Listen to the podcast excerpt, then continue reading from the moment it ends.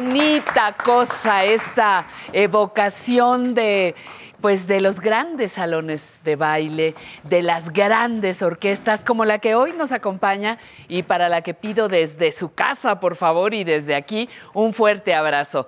El Internacional Pepe González con su orquesta, que están desde muy tempranito, muy tempranito, vinieron ya ensayando, tomando sus lugares y también un aplauso de la orquesta desde su casa para el público bailador. Los profesionales, los profesionales que vienen a llenarnos el corazón de alegría. Yo le agradezco muchísimo que esté aquí. Empezamos ahorita a las 11 y nos vamos derechito hasta las 2 de la tarde. Mire, en la zona tecnológica eh, nos van a enseñar a identificar sitios de Internet seguros para que no seamos víctimas de robo de información. Eso es muy importante. En Cocina Saludable aprenderemos a hacer quiché de espinacas y poro, riquísimo.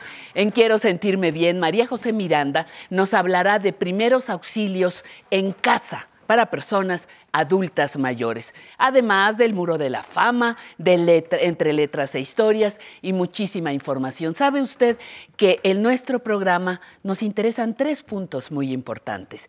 Información confiable, cultura y entretenimiento. ¿Se queda con nosotros? Qué bueno, comenzamos.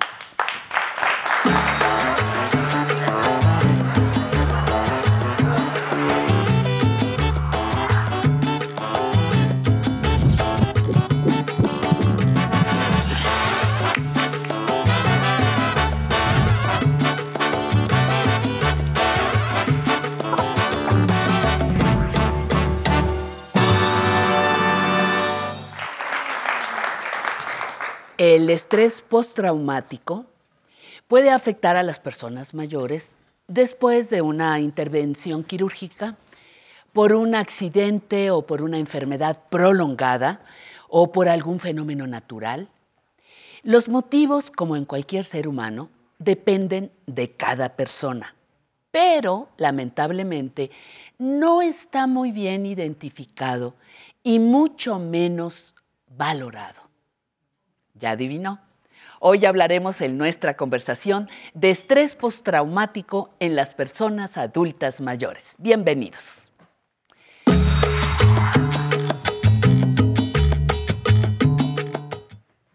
Bueno, yo también le doy la bienvenida a nuestro queridísimo doctor Agustín Torresid, médico psiquiatra con alta especialización en psicogeriatría.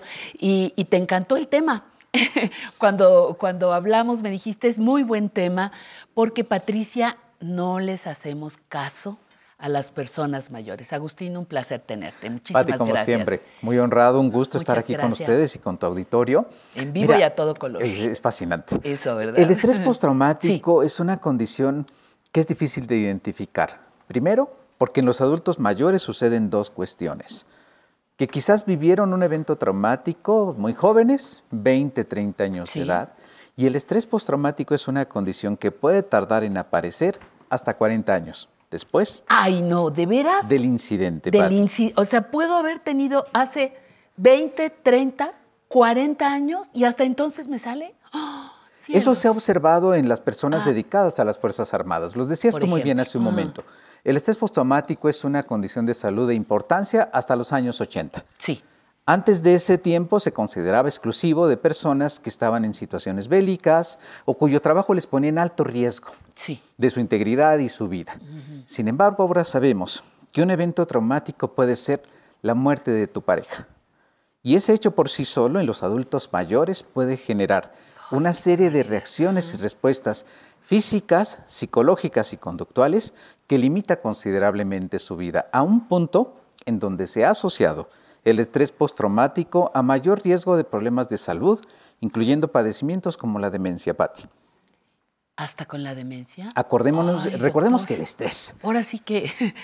es un temazo. Cuando tú me Es lo propusiste Sí, me sí, parece muy interesante porque quien tiene estrés postraumático es el que más sufre. Como todo lo que hemos hablado tú y yo, ah, nos interesa dirigirnos a quien está presentando los malestares, claro. pero especialmente a la familia. La familia no logra entender por qué si el suceso ocurrió hace 40 años, sigue experimentando sensaciones físicas, emocionales y psicológicas como si hubiera sucedido apenas ayer. Fíjate, fíjate, el, ay mamá, ya supéralo. Ay, papá, por favor, no seas exagerado, ya esto hasta se te debería haber olvidado. Eso sería nuestra primera respuesta frente a una situación como la que tú dices, 30, 40 años después. Completamente, porque pensamos que debe existir una justificación para sentirme completamente perturbado. Si pasó hace 20 años o 30 años, o si pasó hace dos meses que estuve hospitalizado por una condición de salud en terapia intensiva. Exacto. Y a partir de entonces sigo experimentando una sensación de mucho agobio cuando escucho la palabra hospital, cuando voy a ver al médico, esa sensación física de hiperactivación es la que se presenta, porque el estrés postraumático es volver a vivir el evento mucho tiempo después, aunque no estés pasándolo por ese momento. Claro. Es revivirlo, es volver a experimentarlo. Pesadillas, recuerdos, y hay personas que llegan a evitar deliberadamente lugares donde sucedió el evento traumático, que puede ser pues un asalto en un puente peatonal, pues la persona ya no quiere subirse al puente peatonal. Evita considerablemente, va y puede dar un rodeo de tres horas con tal de no pasar un puente peatonal, porque ese tipo de estímulos son detonadores que generan una serie de reacciones extremadamente incómodas a graves en una persona que tiene estrés postraumático. Recordemos que hay diversas formas de estrés. Esta particularmente se refiere a un evento en particular, en un, evento específico que a partir del cual yo desarrollo una serie de comportamientos para evitar es lugar o lugares parecidos, Patti, porque eh, recordemos que si tenemos una experiencia traumática, el cerebro toma una instantánea de todos los estímulos que estaban alrededor. Y luego no entiendo por qué me da miedo la noche. Luego no entiendo por qué tengo una sensación de malestar al pasar por un puente en desnivel. Lo que ocurre es que hay sensaciones físicas que el cerebro guarda y esos estímulos... o que te evocan el momento y, el lugar. La evocación de la experiencia. Exactamente. A ver, yo puedo saber, yo tengo estrés postraumático en este momento por un evento dificilísimo médico de hace 30 eh, años, decías, ¿no? 40 años.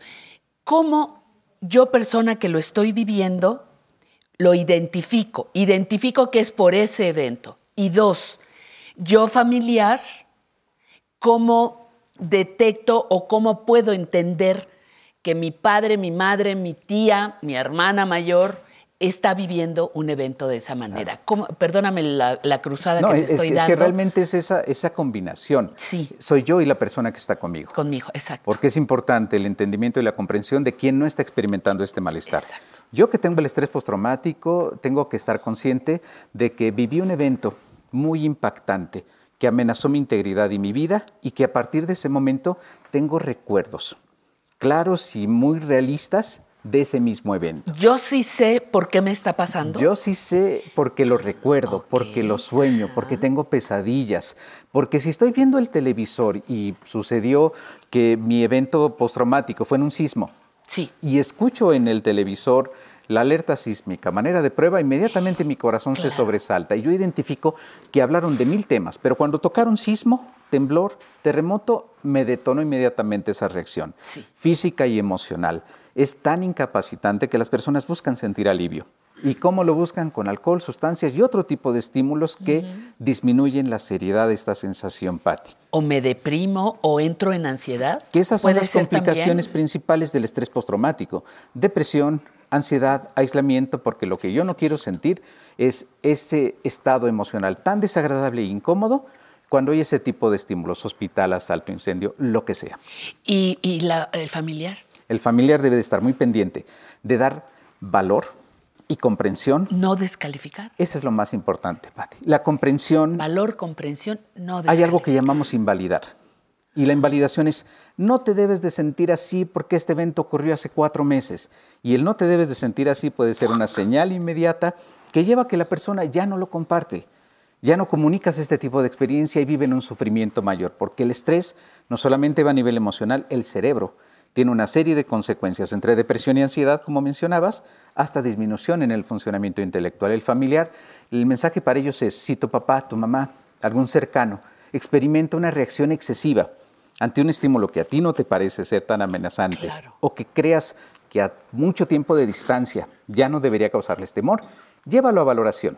Por lo menos que te quede la duda de que esto pueda ser o no un trastorno de estrés postraumático. Claro, y, fíjate, e, esta parte de, descalificar te decía que es muy importante porque eso es lo que muchas veces haces involuntariamente. Ay, no, espérate, eso fue, eso fue hace 30 años, mamá. O me quedé viuda, ay mamá, pues si ya hasta novio tienes, ¿no? Ah. Este, ojalá, ojalá. Este, bueno, pero el asunto es yo no descalificar con nadie, pero aquí nos interesan las personas adultas mayores, entonces no descalificar el sentir, el sentimiento de la persona adulta. Completamente, y llegar a pensar que hablar del suceso es malo. Hablar del evento traumático, esa es otra señal importante, porque la persona todo el tiempo quiere hablarlo quiere comentarlo, quiere compartirlo. Dentro de las estrategias terapéuticas psicológicas para atender a una persona con estrés postraumático, Patti, está justo elaborar el recuerdo y tratar de quitar la emoción de pánico, estrés y terror cada que la persona tiene este tipo de recuerdo acerca del incidente traumático. Son estrategias psicológicas que se llaman enfocadas en el trauma.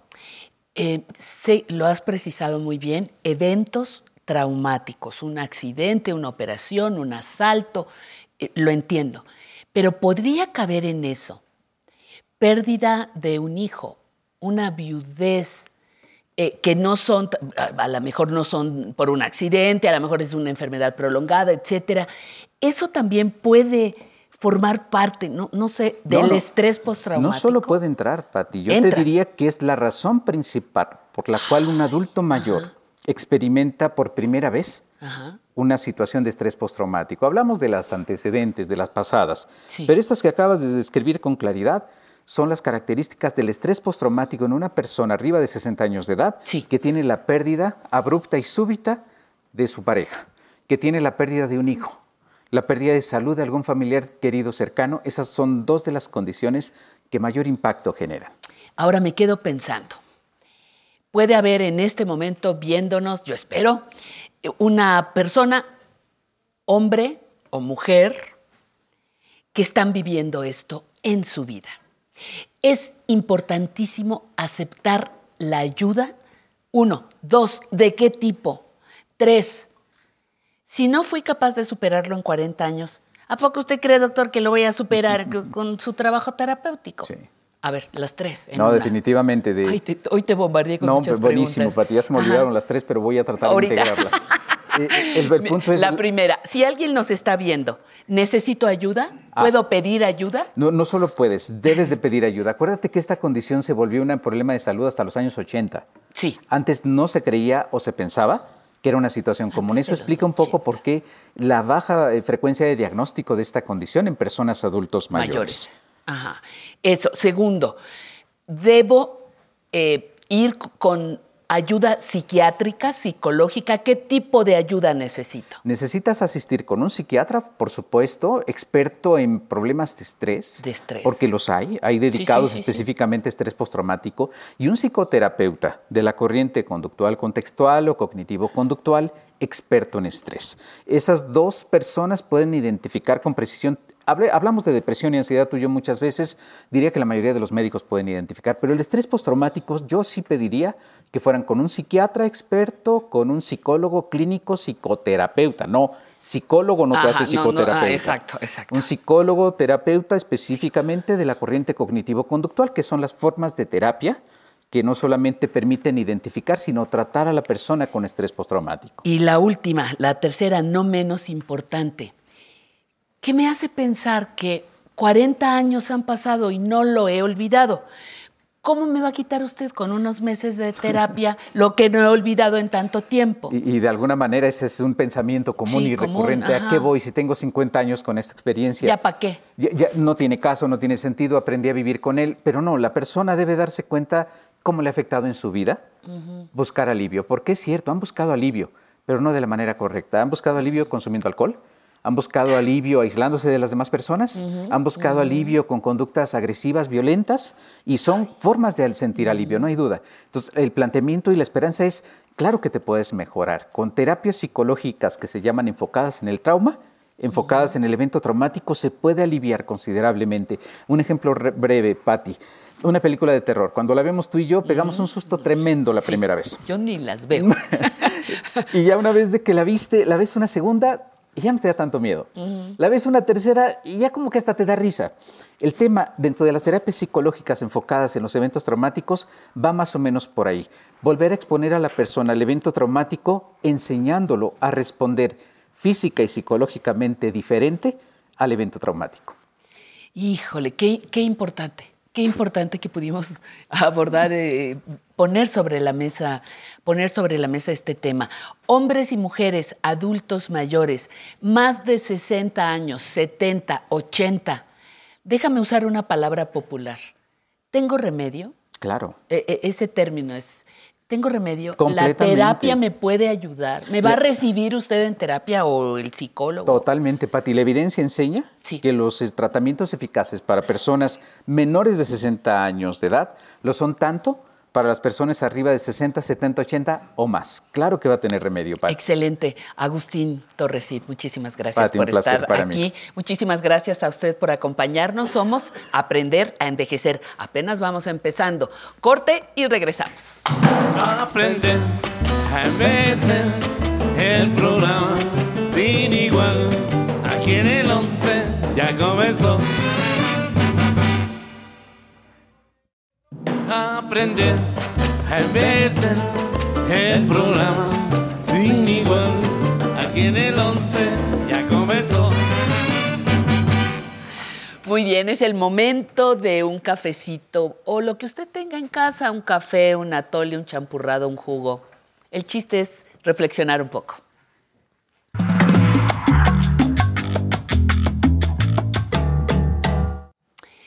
Y fíjese por qué vamos a reflexionar yo quisiera empezar diciéndole que quizá, quizá tenemos que aprender a mirarles de una forma diferente a muchas personas. algunas personas piensan, les parece que la vejez es una etapa de indiferencia, de incapacidad, de insatisfacción, de apatía, pero no es necesariamente así. Cada vez más personas mayores se interesan en estudiar algún idioma, un oficio, practicar un deporte. Les entusiasma formar parte de grupos artísticos, los bailadores que tenemos aquí, de pertenecer a grupos que viajan. A otros les gusta competir en juegos de mesa e incluso en poco menos, de una manera menor, pero se interesan en trabajar en temas ecológicos o políticos. La vejez no es solamente indiferencia, aunque en muchas personas sí existe y en ocasiones puede llegar, a ser parte de la depresión. Y les decía que tenemos que aprender a mirarlos, a mirarles y a mirarnos de una forma diferente. ¿Por qué queremos medir su entusiasmo como si fueran jóvenes? Su energía como si tuvieran la mitad de años. O les exigimos la velocidad que no muchas personas alcanzan. Tenemos que aprender a mirarles, a mirarnos con generosidad entendiendo que el entusiasmo y la energía se manifiestan de muchas otras formas. La constancia, el compromiso, la cercanía. Los años nos exigen reinventarnos y en ello, en ello va el reaprender a comunicarnos, a expresar de forma quizá más precisa cómo nos sentimos. Ah, y la vergüenza. Sí, algunas personas mayores quieren hacer cosas nuevas, pero les preocupa el qué dirán. El ya no tengo edad para eso. Se burlarían de mí. Y es que en esas personas pesan también los estereotipos y los prejuicios culturalmente elaborados sobre la vejez. Ya se los decía, tenemos que aprender a mirarles, y a mirarnos con empatía y generosidad. Tenemos que respetar su lugar y nuestro lugar en nuestras sociedades. Reflexiónele, piénsele un poquito, mientras le invito a, baila- a bailar con el internacional Pepe González y su orquesta. Un danzón para ustedes.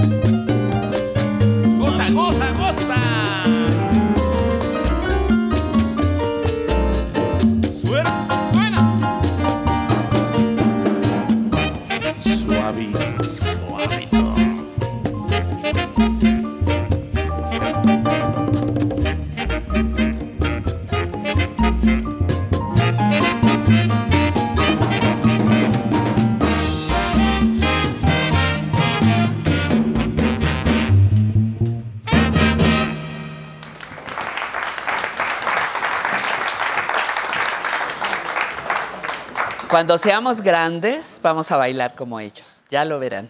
Vámonos a la nostalgia.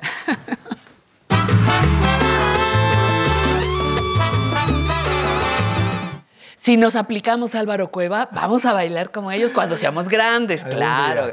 ¿eh? Cuando seamos grandes. Qué placer tan grande estar Ay, contigo, qué mi rico, qué hermosa. rico. Y mira qué guapo vienes con Por favor, en honor a ti. Además, qué felicidades a aquí a la orquesta de Pepe González, porque hoy es día de San José. Eso, Tocan increíble, felicidades. ajá. Felicidades a todos los. Josés. José Y- Josefina. Sí, exacto. Y ustedes, bueno, qué privilegio, sobre todo el honor de poder entrar a sus hogares. Hoy tenemos el tema, el Uy. programa, la polémica. A Nos ver. vamos a poner muy gruesos, ¿eh? No me digas. De entrada, vamos a recordar algo que ahí viene, ahí viene, Ahí ahí, viene. viene. ¿Se acuerdan ustedes de 1994 Luis Donaldo Colosio? Sí.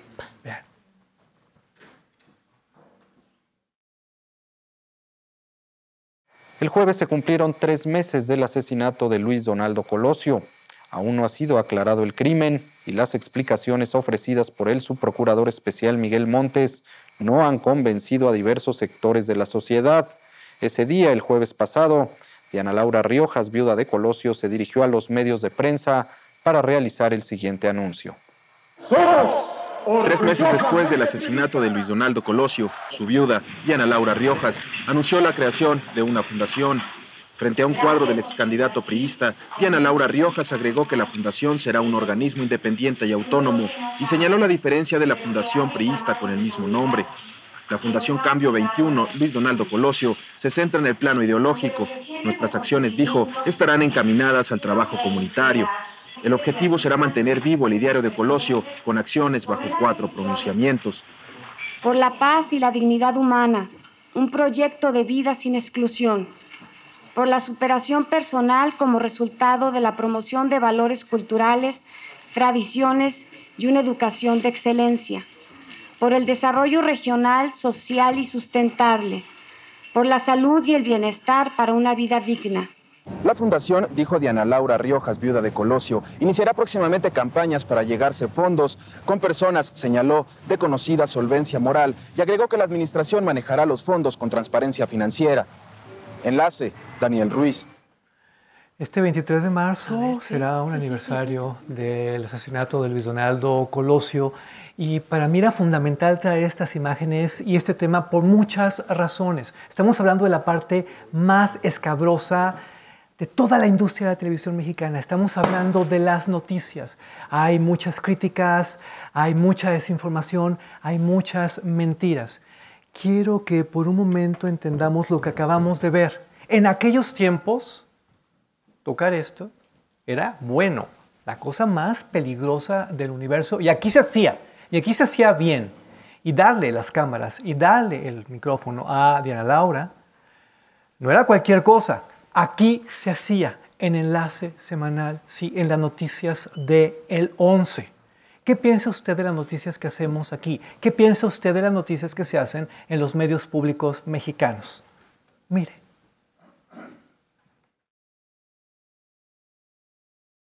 La banca internacional tiene unos principios muy claros de tener que conocer exhaustivamente al cliente de uno antes de abrir una cuenta o manejar cuentas. Se les preguntó si escándalos de corrupción como estos no afectan la imagen de México en el extranjero y por ende los flujos de inversión. Dijeron que no. La inversión extranjera directa viene acelerándose considerablemente durante este año. Argumentaron que este año la inversión extranjera directa deberá rebasar los 8 mil millones de dólares, en tanto que a marzo la inversión extranjera en portafolio pasaba ya de los mil millones. Sin embargo, el columnista Andrés Oppenheimer dijo a 60 minutos de CBS que los efectos de la corrupción en la economía mexicana han sido muy graves. La corrupción ha sido uno de los principales ingredientes del colapso económico y financiero que México ha sufrido en los últimos dos años. ¿Cierto o no? Gay Herb, de la agencia Goldman Sachs, expuso luego de la reunión con el presidente que la corrupción no es un factor decisivo para los flujos de inversión, aunque estimó que todo será mejor para México cuando ésta desaparezca.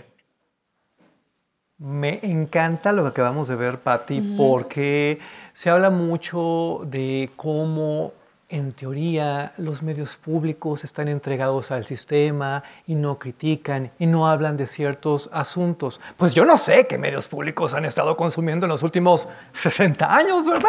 Porque aquí en el 11 siempre, siempre se ha hecho crítica y siempre se han tocado todos los temas. Quiero que usted viaje en el tiempo, en la distancia, en su memoria y trate de ubicar qué se decía en los años 90 de la corrupción. Nada, absolutamente nada. Este era el mundo perfecto. En el 11 se mostraban esta clase de noticias. En el 11 se tocaban esta clase de temas. Enlace semanal es un trabajo increíble y en general las noticias que se trabajan en el 11 yo creo que están, bueno, a prueba de cualquier duda. ¿Qué piensa usted? ¿Qué opina Sigamos recordando y sigamos apreciando lo que tenemos. Sigamos apreciando de dónde venimos. Observe.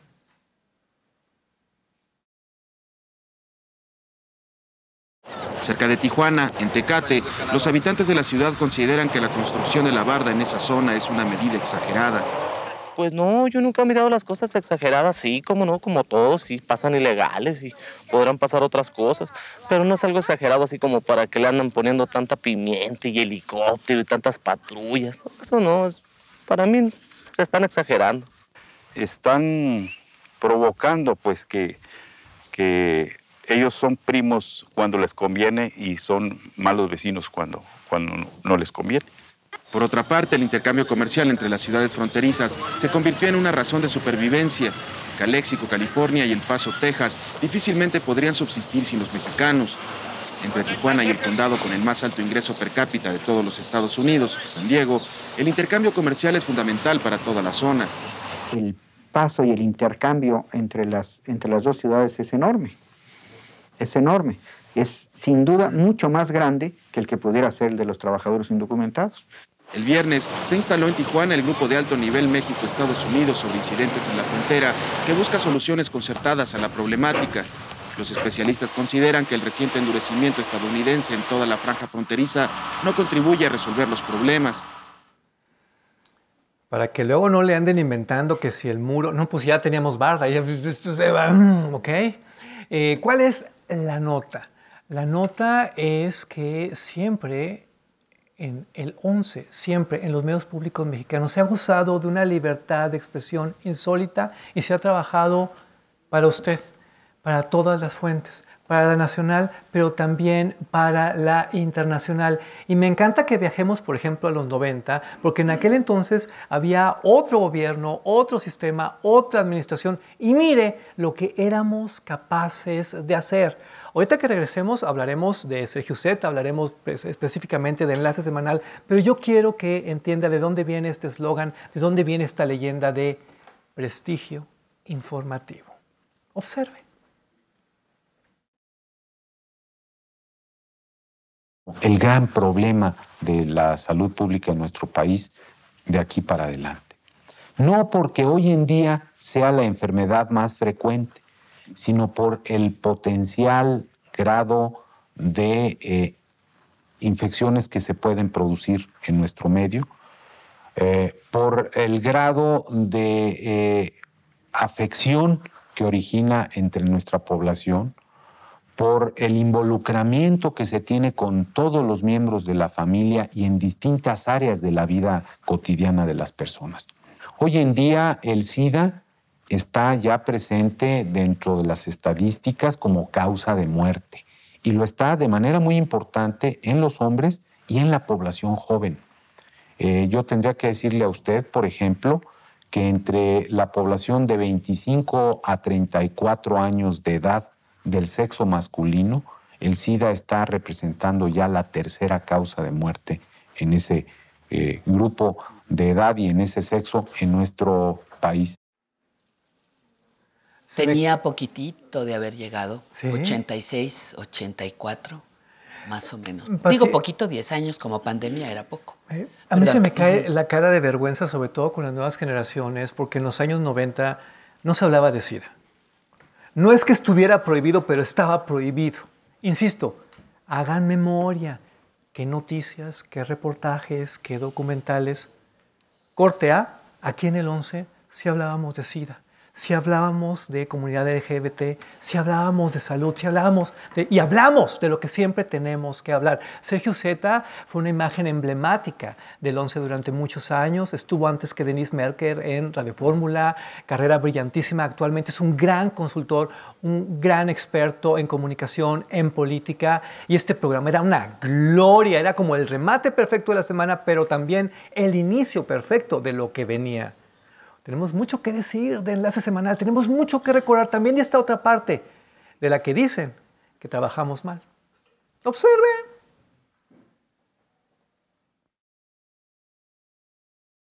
El colapso de la dinastía Deng podría tener masivas ramificaciones en China. Esto significa una reorganización de fuerzas en la economía, el ejército y el gobierno.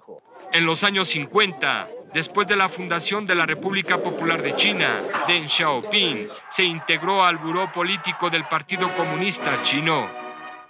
Durante la Revolución Cultural en la década de los 60 cayó en desgracia, pero tras la muerte de Mao Zedong en 1977, regresó a la escena política para quedarse.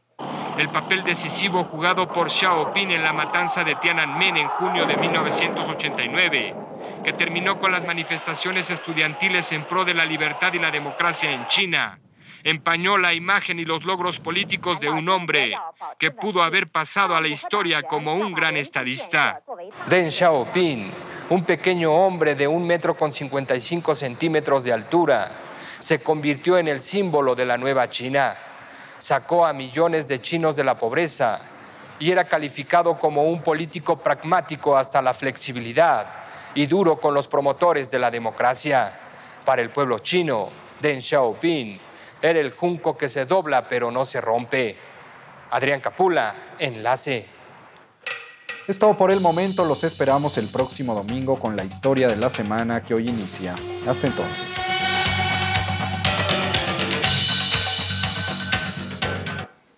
Ah, ¿verdad? Quiero aprovechar este momento, Pati querida, para felicitar públicamente a todas mis compañeras y compañeros de Once Noticias, a todas las personas que trabajan haciendo información, manejando esto, no nada más en el Once, en todos los medios públicos mexicanos, porque hacen una labor increíble, agotadora, tremenda y con un profesionalismo mucho, muy admirable. Qué orgullo contar con ustedes, qué orgullo ser parte de la familia del Once. Gracias, Pati. Que tengas una excelente mañana. Muchísimas gracias. Y nosotros continuamos aquí. Esto es Aprender a Envejecer.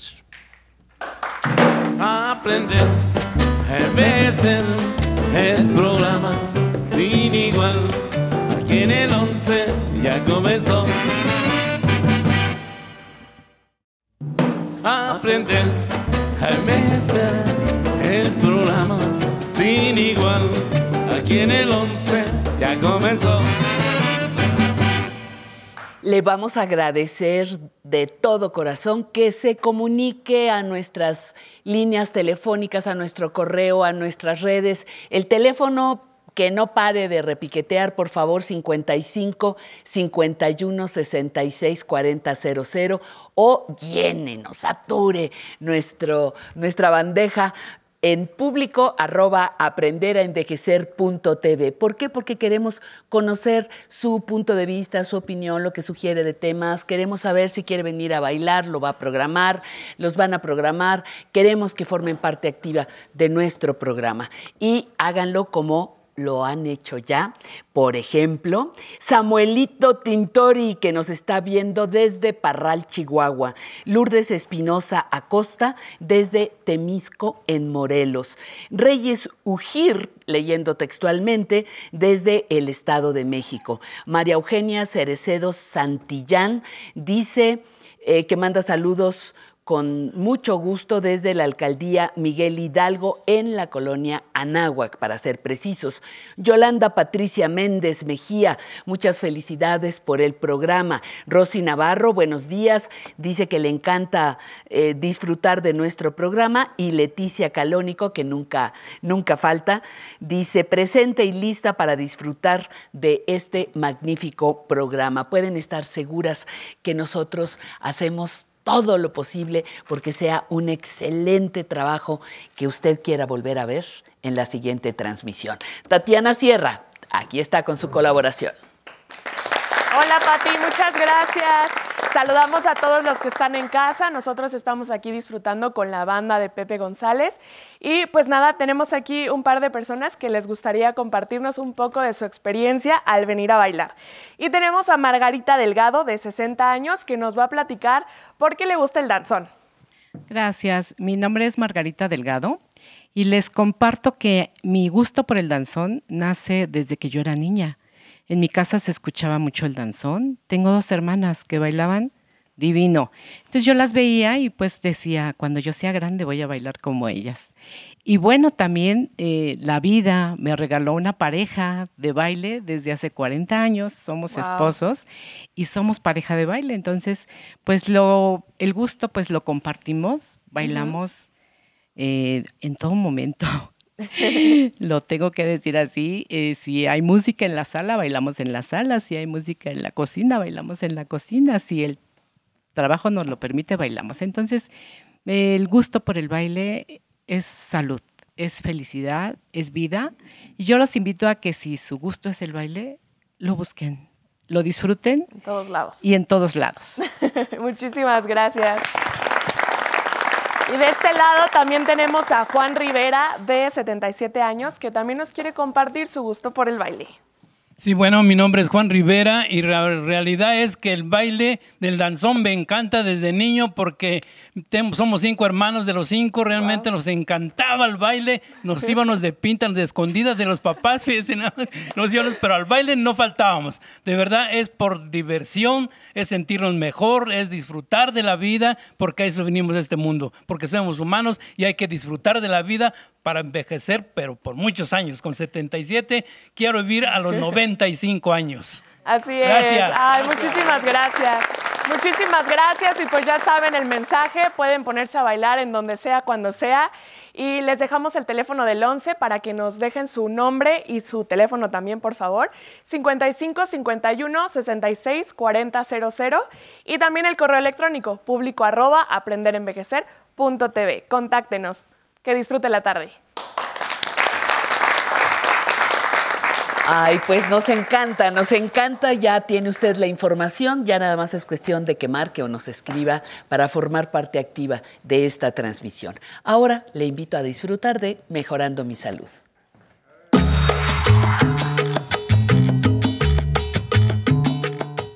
Citlali López, maestra de Ciencias Médicas, bienvenida. ¿Qué nos traes ahora para conversar? Muchas gracias, Patti. Pues estoy muy contenta hoy por el tema que vamos a platicar, que es vértigo en la persona mayor.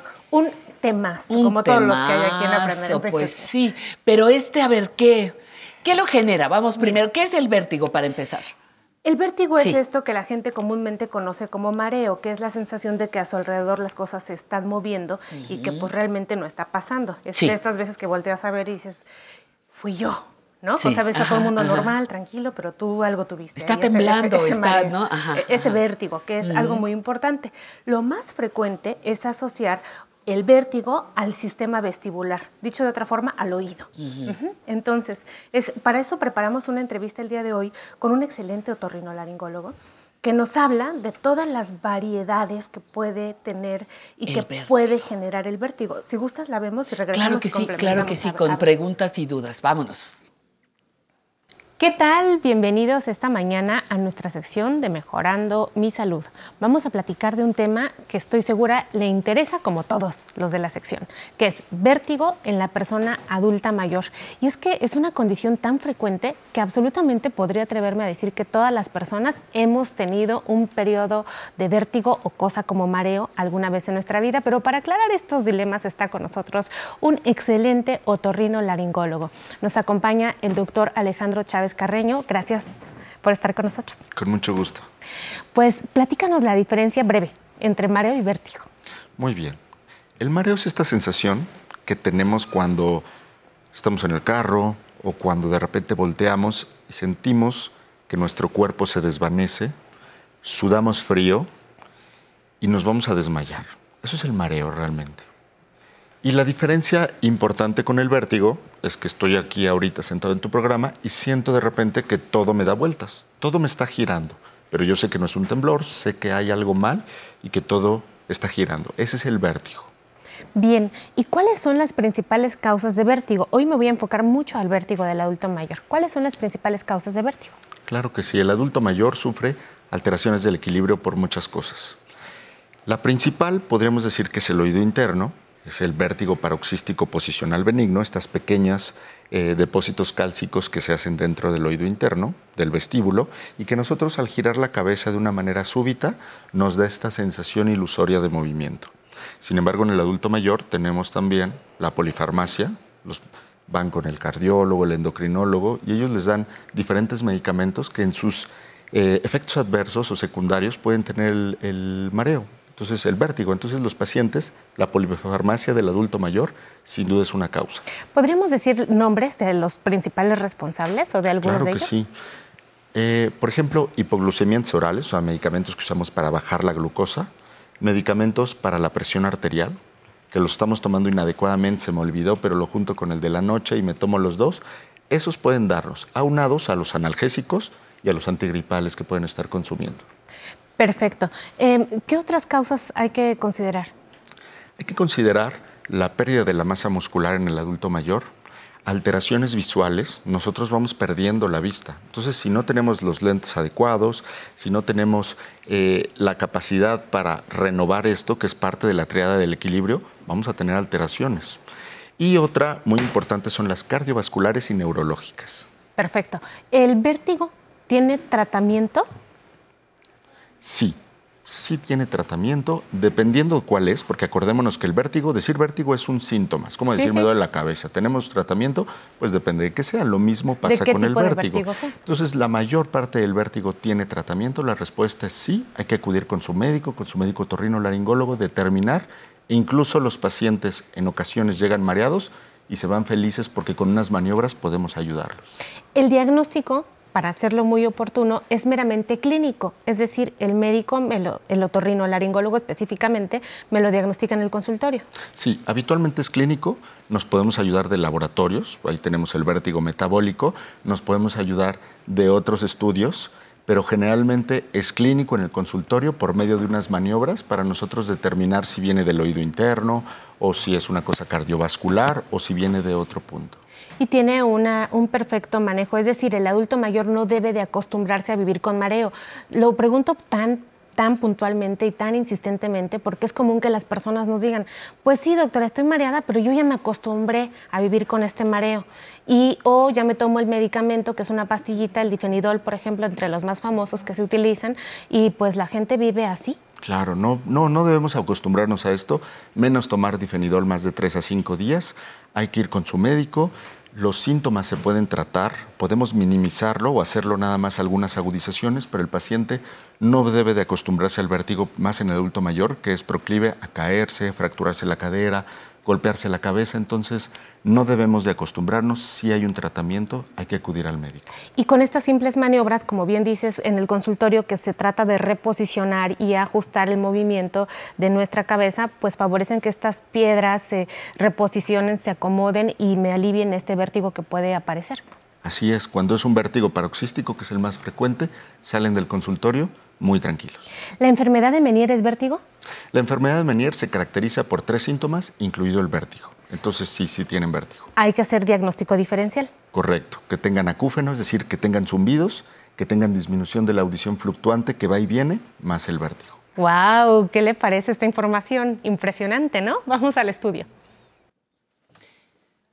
Pues necesaria, más que impresionante, necesaria, ¿no? Este, entender que el paso del tiempo puede afectar tu equilibrio.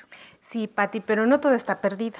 Ah, no, claro porque, que no. Porque fíjate. Si no, no habría programa. Sí, porque fíjate que hay que eh, reconocer que esto, primero hay que hacerlo visible y decirle a las personas que ya lo dijo el doctor, no más de tres a cinco días con un medicamento para, para este vértigo. Porque hay personas que tienen en su haber, en su bolsa de medicamentos, un fármaco que están utilizando un año, dos años, diez años, y que es para el mareo, y ya lo tienen el del mareo, el de esto. O sea, Mm, tratando de aliviar cada uno de los síntomas. Y la relevancia de hoy es decirles que como el doctor bien les explicó en la, ca- en la cápsula, con una simple maniobra en el consultorio, la gente puede eh, irse sin vértigo y no tener necesidad de un fármaco. Es por eso lo importante que es acudir a una valoración con un médico. Vamos a pensar en un otorrino laringólogo, pero vamos a pensar en un médico de primer contacto también. O en tu Que- geriatra. Que permita el ya del hay que primer tener, contacto. eh, tu De- geriatra decimos también, geriatra, ajá. decimos médico de familia, decimos Claro, médico, el médico que uno tenga a, la, a la- ujú, a la- a la ujú. vista.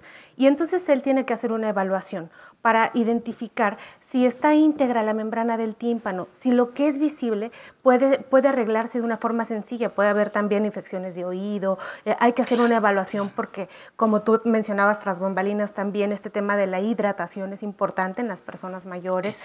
Vamos a decir que también es importante el estrés, la ansiedad, el grupo de músculos que están sosteniendo toda la parte superior, a veces hay contracturas musculares importantes, problemas cervicales en, en- en- en la columna cervical sí. que pueden ocasionar que la gente tenga mareo. O un medicamento, tenga como dijo vértigo. el doctor, sí. Por eso es tan importante la evaluación y que no se automediquen, porque de automedicarse perdemos la oportunidad de saber de dónde viene el vértigo. Hoy lo pusimos en el territorio del otorrino laringólogo, pero pueden ser otros territorios que vale mucho la pena explorar en las personas mayores. Y justo esto, esto que te decía yo, Patti, que no está perdido, es porque hay rehabilitación vestibular. ¿Cuál es el problema de que la gente esté mareada? que se puede caer. Hay que evitar las caídas en las personas mayores, entre otros, porque no hay Eh, calidad de vida. Sí, sí, sí. eh, unos, no, bueno, algunos tienen hasta vómito por, por ese mismo mareo. Es correcto. Este, varía, ¿no? Y justo esto se, se asocia los problemas de vértigo con los problemas de la marcha en las personas mayores, o sea, de estar caminando. Y los ejercicios son ejercicios muy sencillos. Hoy no nos va a dar el programa para poder abarcar todos, pero sí quiero mencionarles algunos, que son desde estar sentado, porque muchas veces la gente ya no se quiere parar o se para agarrando todo porque les da miedo caerse. Volver a, a sentir el vértigo. Siempre un bastón. Puede tener muchísimas, muchísimos beneficios y puede ser un gran auxiliar, pero los ejercicios son sencillos, Pati, y se hacen tan comúnmente que Sí. voy a pensar que hoy estoy en la posición de sentada Sí. y que puedo tener un objeto que yo puedo fijar y empezar a hacer ejercicios solamente con la vista, sin mover la cara. Entonces, hacia la derecha, Pero ¿qué ejercicio Hacia- hago? ¿Hacia, lo hacia la derecha, objeto, hacia la izquierda? ajá, pongo un objeto y lo giro, giro mi vista hacia ti, después hacia el público, después hacia arriba y hacia abajo. Punto medio, punto de, de- de visión, el, el objeto que El tengo. objeto, o sea, subo, bajo, No, de este lado. el del este- objeto no. fijo Ah, y lo que fijo. subo Oh. es la mira, los ojos, Ajá. bajo los ojos, los ojos a la derecha, los ojos a la izquierda, Muy sin bien. mover la cabeza. Muy bien. Otro ejercicio Sí. contempla lo mismo moviendo la cabeza.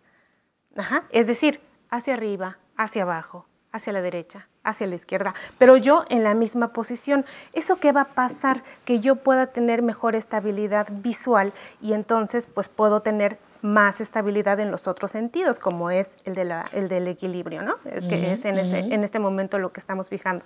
Otra cosa importante es caminar sin caminar, porque nos podemos poner de pie y estar haciendo el ejercicio como de juntar los pies hacia adentro, hacia adentro y hacia adentro.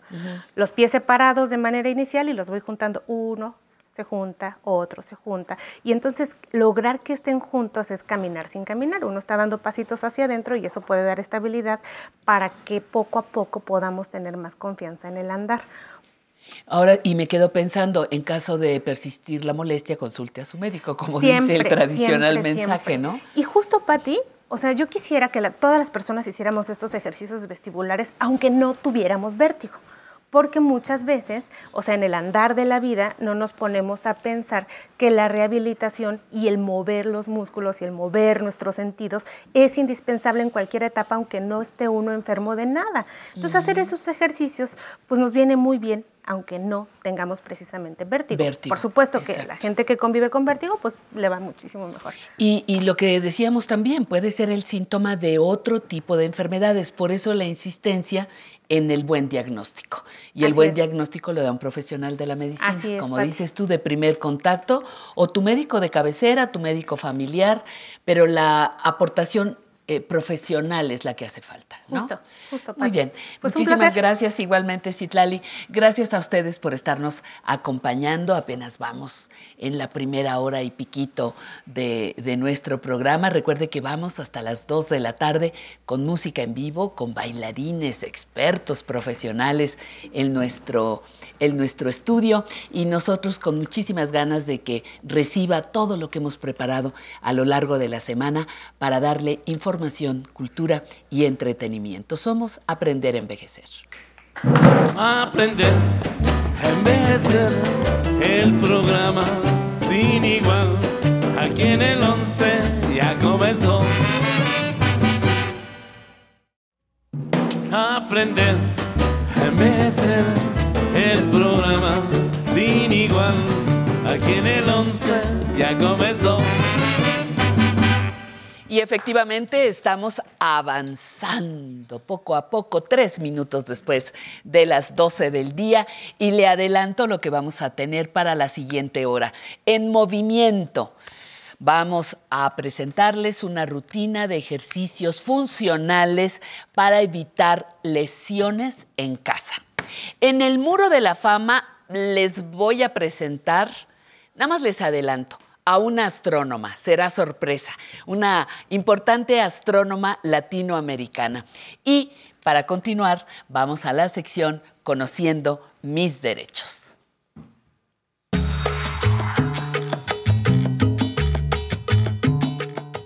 Mi Patti, con el gusto de saludarte de este lado del estudio, a todos y a todas las personas que nos están viendo hoy aquí domingo en su programa Aprender a Envejecer, los saludo cordialmente y fíjense que hoy les traigo un tema bien interesante, cómo evitar ser víctimas del delito. Y para ello nos acompaña Alejandro Valle Guzmán, quien es maestro en ciencias penales, profesor de posgrado y además es responsable de una agencia del Ministerio Público. Alejandro, muchas gracias por estar el día de hoy aquí con nosotros platicando respecto de este tema de cómo las personas adultas mayores pueden evitar ser víctimas de delitos.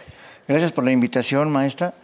Eh, pues aquí eh, lo único que yo voy a, enfatizar es el hecho de que, eh, como en otras tantas ocasiones se ha mencionado, la vulnerabilidad del adulto mayor es definitivamente atractivo para... Para los delincuentes. Así es.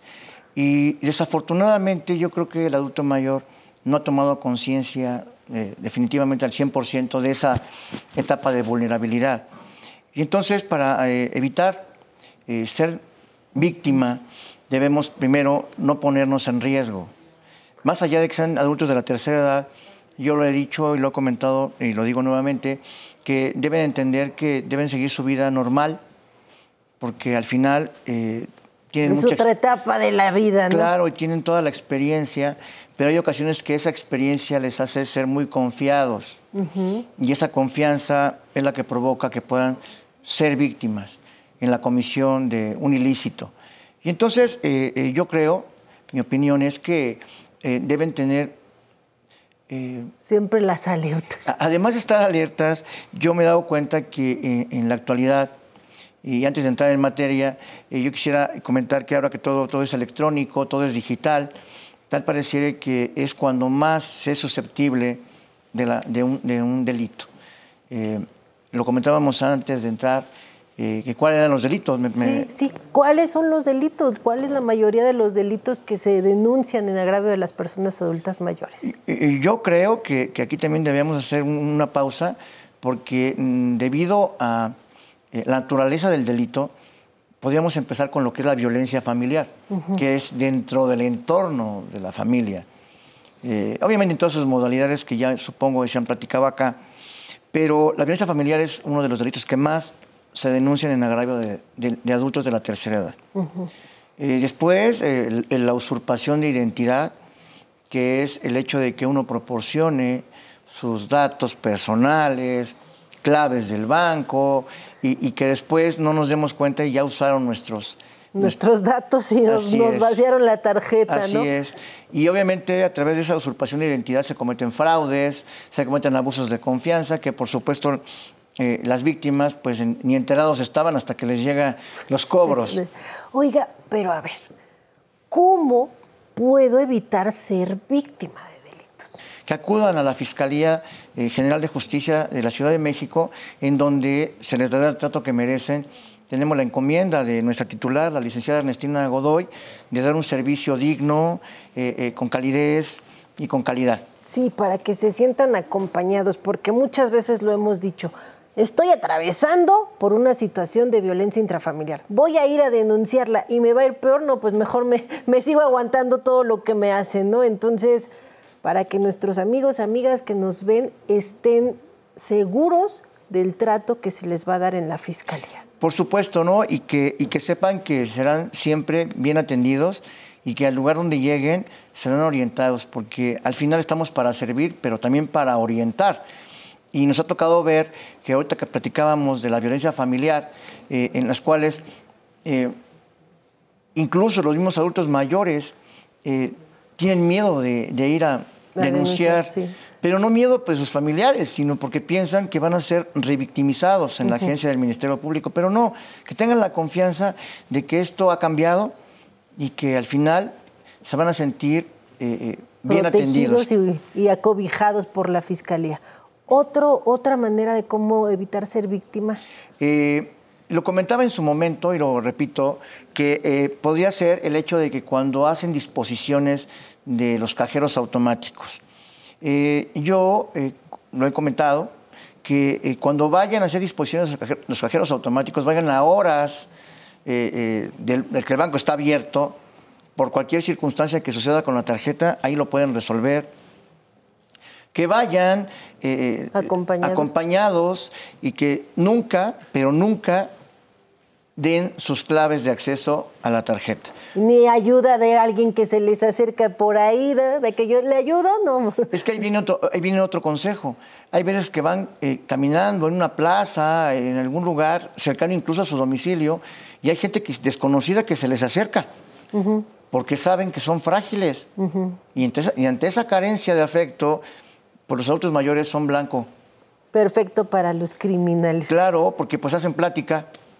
Y ya de ahí le robaron, le sacaron información, entonces evitar acercarse a desconocidos. O que no, no que más bien que no se nos acerquen. Que, Porque que- que algún desconocido que yo te ayudo, que mejor no, muchas gracias. E, e incluso ahora que, que por ahí hay recomendaciones de que, no, de que cuando hablen por teléfono tomen la llamada y que no digan nada. Mi consejo es no tomen llamadas. Mejor, más vale. Así nos evitamos la tentación de estar dando datos, ¿no? Y nuestro nombre, Que ya con eso son blanco perfecto. así es. Otra cosa que nos decía de las pintas Ah, sí, eso es de, eh, algo que recientemente. de, de recientemente, entre comillas, porque eso siempre ha sido eh, el hecho de que hacen pintas en su puerta, en su pared, cuando lo detecten, Inmediatamente. inmediatamente borrarlas. Oiga, por último, ¿a dónde denuncio? Tengo que denunciar en el lugar donde sucedieron los hechos, tengo que denunciar en mi domicilio o en cualquier agencia del Ministerio En cualquier Público. agencia del Ministerio Público de- puedes denunciar eh, el hecho delictivo del cual fue víctima y estamos eh, eh, capacitados para recibir su denuncia. Correcto. Entonces, amigos, amigas, ya saben, la fiscalía está para auxiliarlos. Siéntanse seguros y confiados de ir a denunciar cualquier delito que se cometa en agravio de ustedes. Alejandro, muchas gracias por habernos acompañado el día de hoy y por habernos dado toda esta información valiosa para nuestros amigos y amigas que nos están viendo. Muchas gracias a todos ustedes y los veo la próxima semana. Bueno, pues nos da muchísimo gusto. Este tema es fantástico para, para nosotros, pero hay que también tomar en cuenta un, un punto. Somos responsables de nosotros mismos. Eh, hace rato hablábamos de aprender a mirarnos de manera diferente, de aprender a mirarles de manera diferente. Y nosotros tenemos una cosa que se llama intuición y tenemos una cosa que se llama experiencia. Entonces hay que protegernos nosotros mismos, no ir en la calle diciendo, ay, voy a ser víctima. No, no voy a ser víctima y me voy a ser responsable de lo que estoy haciendo. Y esa también es una actitud importante para no ser personas sujetas de delitos. No por ser personas adultas mayores tenemos que ser víctimas de ellos. No todas, por lo menos. Disminuyamos estadísticas. Nuestro teléfono a su servicio, 55 51 66 40 00. 55 51 66 40 00. Apúntelo porque ahí, ahí vamos a estar en contacto. Y el correo electrónico público para que nos escriba proponiéndonos temas, proponiéndonos eh, una invitación para venir a bailar. Nos deja su número de teléfono y nosotros nos comunicamos con usted. Será un placer conocerle y agradecerle que como las personas que están ahora con nosotros, venga a llenar de luz, de energía, de vitalidad nuestro espacio. Se hace una sinergia muy linda entre los bailarines y los músicos. Y sabe qué, nosotros estamos en medio. Entonces nos llega y nos da mucha pila para seguir realizando este su programa, la primera revista dominical dedicada a las personas adultas mayores. Somos aprender a envejecer. Estamos en el 11 y transmitimos desde la capital de la República Mexicana. Vamos a continuación con el tema de cocina saludable. A ver qué noticias nos tiene. Adelante.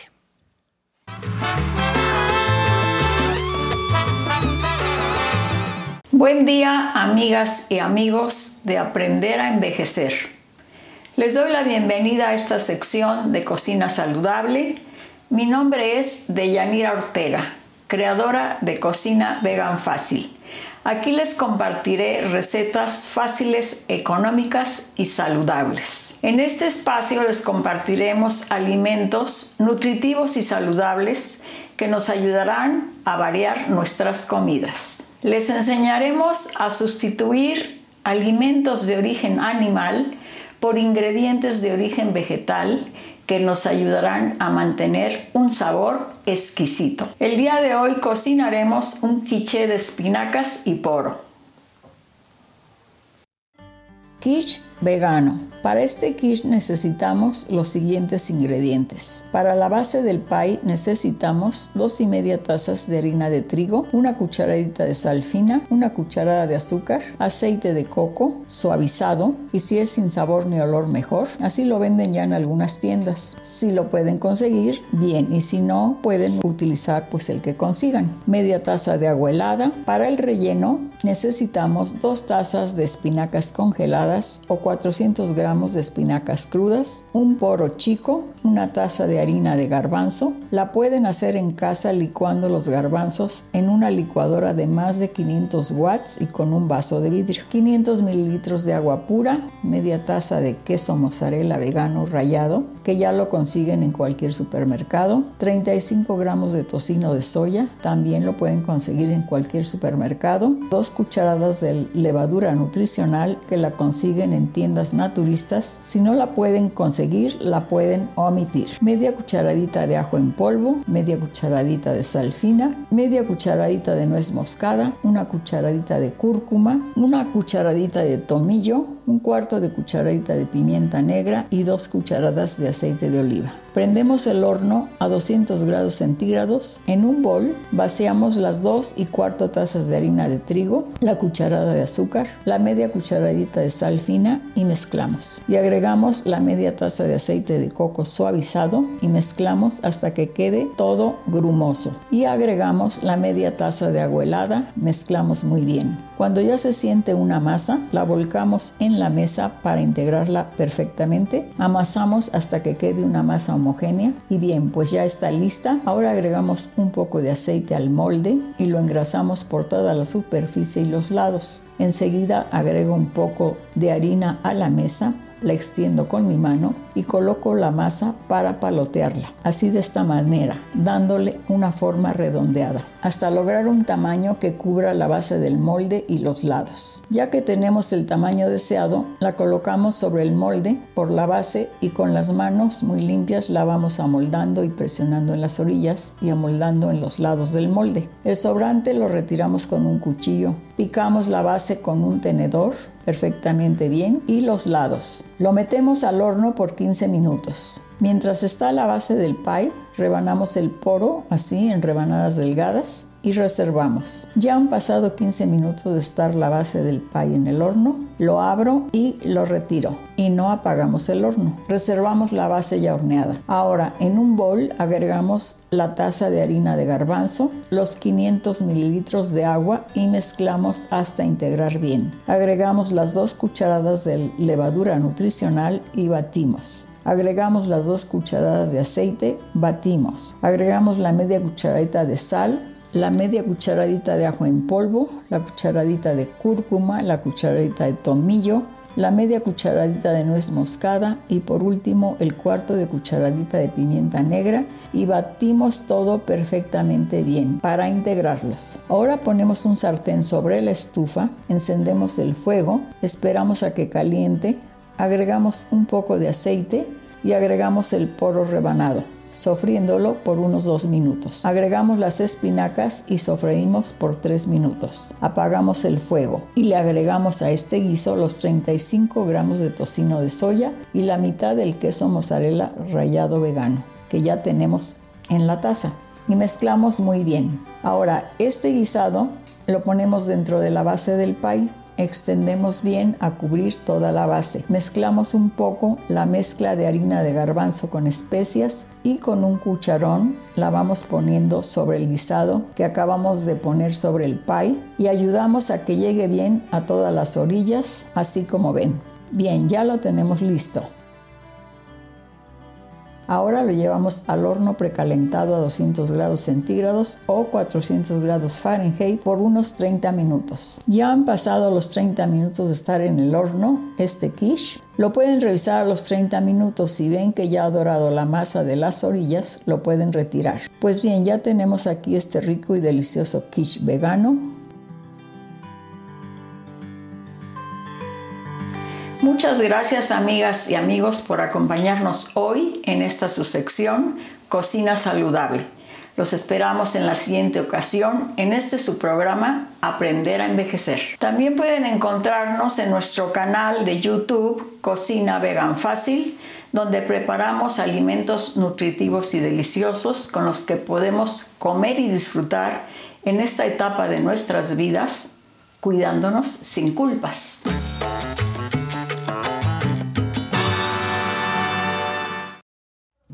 Aprender a envejecer el programa sin igual. Aquí en el 11 ya comenzó. Dicen, dicen que algo que le encanta a nuestro cerebro son los retos, los aprendizajes, las novedades. Por eso nos encanta invitarle a la siguiente sección, Zona Tecnológica.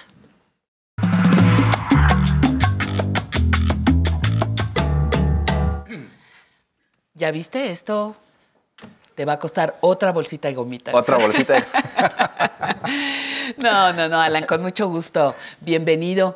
Y, y es cierto, fíjate que esta, esta sección, eh, tecnología particularmente, algunas personas dirán, ay, es que me retraso y es que no entiendo, es que, de acuerdo, nos cuesta trabajo, pero ese costarnos trabajo es lo que mantiene activo a nuestro cerebro. Por supuesto. Eso es lo que va a permitir a corto, mediano o largo plazo que establezcamos nuevas conexiones Así es. en el cerebro y que alguna neuronita que ahí se andaba muriendo, pues se despierte y se quede con nosotros. Pero entonces es un reto, es, hay que aprender, hay que esforzarnos Sí. y por eso tu sección es muy importante. Gracias, Pati. Yo no te lo habíamos gusto. dicho así tan claro, ¿verdad? Pero, es- lo intuía. Pero lo intuía. No, la verdad es que estoy muy contento y, y me siento muy afortunado y muy orgulloso de, de estar aquí cada, cada domingo Sí. con todo nuestro querido público que nos acompaña y sobre todo agradezco la confianza que nos tienen y sobre todo a la zona tecnológica. A la zona tecnológica, sí, porque, insisto, es el reto de ot- otro paso, sí, otro, Otro ya pasito. más allá que prender el celular. Así Hoy, es. ¿qué tenemos? Bueno, hoy vamos a aprender a identificar un sitio web seguro en Internet, Pati. Ah, eso es buenísimo. Hablando de seguridad, Hablando de seguridad rato. hace rato con, con Nancy justo. Ajá. Y es que eh, estamos muy acostumbrados eh, ya a utilizar el teléfono celular con todos los avances tecnológicos que existen, pues utilizamos eh, el, el teléfono para hacer compras, para ver prácticamente todas nuestras tareas cotidianas o, la, o la gran mayoría. Entonces, es muy importante saber cómo podemos navegar en, en Internet, porque podemos ser víctimas de fraude y es lo que no queremos. Queremos conservar nuestros datos y que nuestra información no se vea comprometida, porque en estos aparatitos, Pati, pues tenemos muchísima información sensible. Muy bien. Como datos bancarios, como claro. información personal, Claro. que no queremos que lleguen a manos equivocadas, ¿verdad? Exactamente. Ahora, ¿cómo, cuando dices navegar, quiere decir que vamos a entrar a dónde? a- al navegador de Internet, justamente Ah, a. Chrome o Safari. O, o simplemente, por ejemplo, cuando nos llegan correos electrónicos hay que estar muy pendientes. Eh, eh, ha sucedido, han sucedido casos, por ejemplo, que te envían un correo de tu banco y te dicen, ¿qué crees? Que intentaron eh, sacarte dinero, sacar dinero de tu cuenta. Entonces es necesario que sigas este enlace para ah, mucho cuidado con eso. Y vamos a aprender a verificar este tipo de enlaces. Sí. Porque es muy importante. Antes de dar clic a, a ese enlace, eh, vamos a verificarlo y es importantísimo que en este caso llamen a su banco antes de abrir cualquier enlace, porque entonces podemos ser víctima de fraude. Claro, y, y sobre todo ya ahora que lo sabemos, eh, si es algo que no conoces, pues Síguela. hasta la vista, baby. Exacto. ¿No? Vámonos, no entiendo. Oiga, es que se lo he mandado dos o tres veces, pues identifíquese bien o mándemelo en orden. O, y los bancos, por ejemplo, tu banco no te pide, no te pide tus claves, No. te pide tu número secreto. Este, No. todo eso tenemos que, que- que responder nosotros. Es más, y la mayor, pa- eh, la mayor parte del tiempo ni siquiera el banco se va a, a- te va- se va a comunicar contigo para decirte que hubo un intento de fraude. Sí, Simplemente en ese caso te bloquean la tarjeta cuando el banco lo... Y, y cuando tú quieres sacar, ya no eh, puedes. Ya no puedes. Entonces tú eres quien se tiene que comunicar al banco en este caso. Muy bien. Entonces es muy importante eso. Entonces, a ver, ¿qué, qué tips nos vas a dar? Va- vamos a ver, vamos a entrar al navegador de internet, por ejemplo. Sí. Vamos a ver un sitio eh, web genuino. Vamos a utilizar en esta ocasión el, el- el sitio web del canal, Canal 11. Sí. Entonces vamos a entrar a Chrome, por ejemplo, y vamos a pulsar en la barra superior. Vamos a, vamos a identificarlo. Y vamos a escribir el sitio web, que en este caso es https dos puntos, diagonal diagonal canal11.mx. ¿Qué quiere decir ese HTTPS? Ah, dos muy puntitos, bien. dos diagonales. Dos diagonales. Ese es un protocolo, bueno, un protocolo que, que necesitan los sitios web para poder este, eh, entrar, entrar, ¿no? Sí. Aquí tenemos, por ejemplo, HTTPS. Esa S, Pati, es un certificado de seguridad. Hace referencia a un certificado de seguridad. Me está indicando que ese sitio es seguro. Si no tiene esa S, entonces me debo de ir con mucho cuidado porque quiere decir, si yo voy a hacer una compra en este sitio, por ejemplo, eh, yo no haría o yo no ingresaría mi información bancaria porque puedo ser víctima de robo. Entonces es muy importante que tenga este HTTP y la S. Eso es muy importante porque es el certificado de seguridad que me está dando eh, la seguridad de que puedo ingresar mis datos. Vamos a ver, una vez que yo entro, por ejemplo, en la barra superior dice canal 11 y a la izquierda hay un candado. Ese candado me brinda seguridad, dice que es un sitio seguro. Si yo pulso sobre el candado, entonces aparece, por ejemplo, esta ventana en donde me dice la conexión es segura y está el icono a la izquierda. Dice los datos eh, de sitios, y dice, bueno, última visita y acerca de esta página. Si yo toco en la parte superior en donde está el sitio web, voy a abrir el enlace, el, el enlace completo y me aparece HTTPS en color verde. Eso quiere decir que vamos bien. Si el caso fuera lo contrario y yo entrara a un sitio o me mandaran incluso un enlace y no tuviera esta S, por ejemplo, va a aparecer la siguiente eh, cadena. El siguiente enlace es HTTP. Aquí está el ejemplo. No tiene la S de seguridad.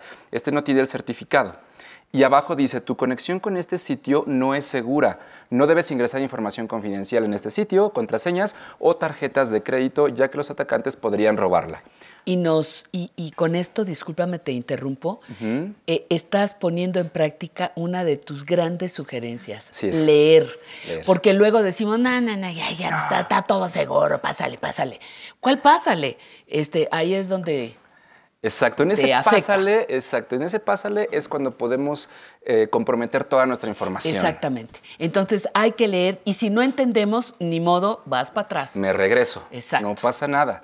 Me regreso. Entonces, es muy importante. Puede ser, por ejemplo, en este caso, podría aparecer un, un triangulito que es como un signo de, de- de- y con un signo de admiración, en donde también te dice la conexión no es No es segura. segura. No ingreses información.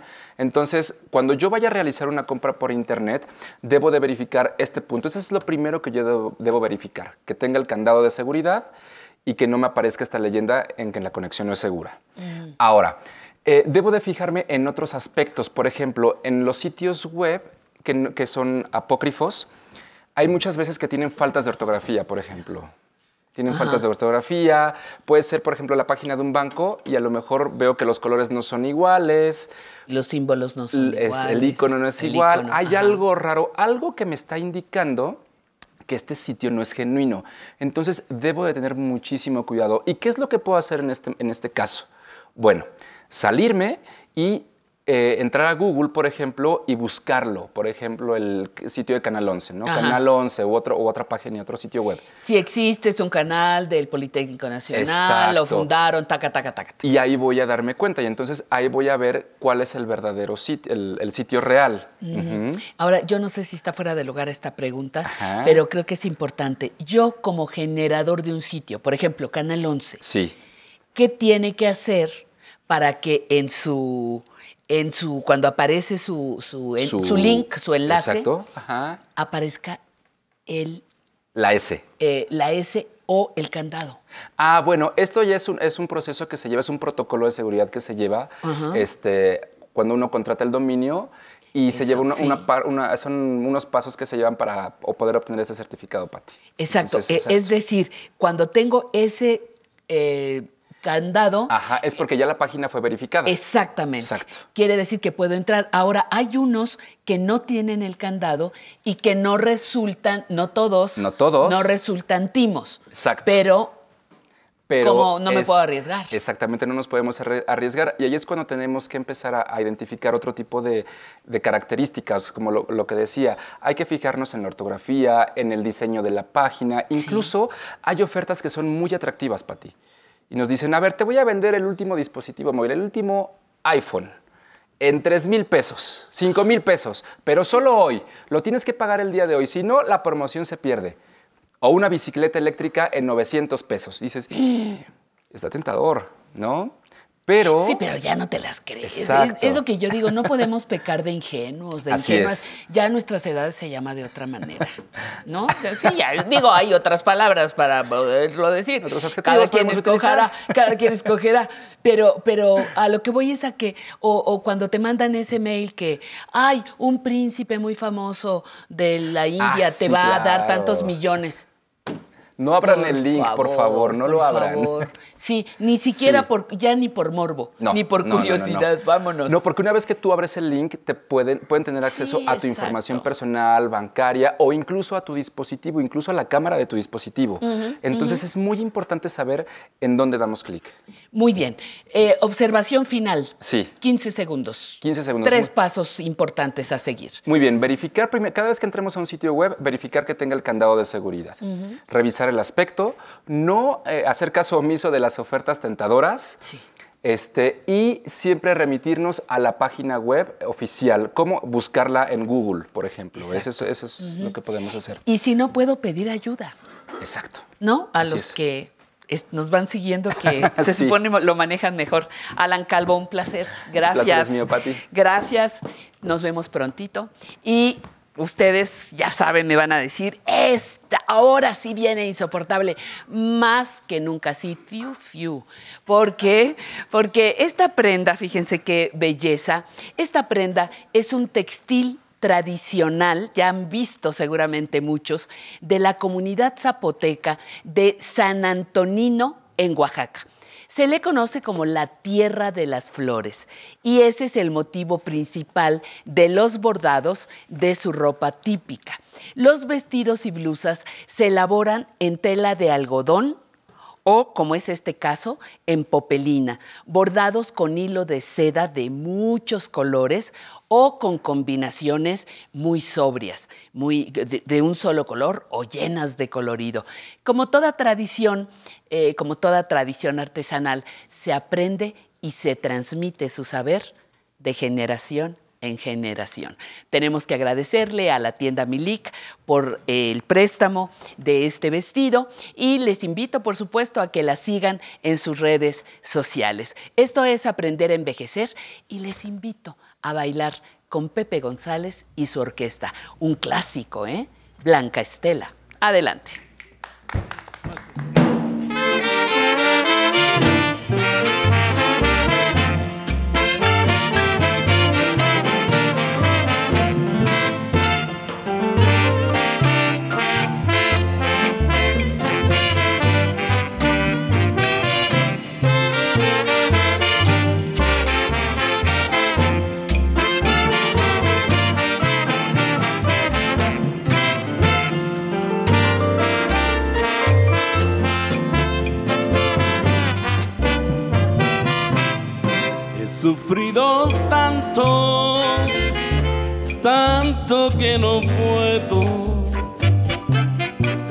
Volver a querer a ninguna mujer, pues mi pensamiento se ha quedado dentro, se ha quedado dentro de tu corazón.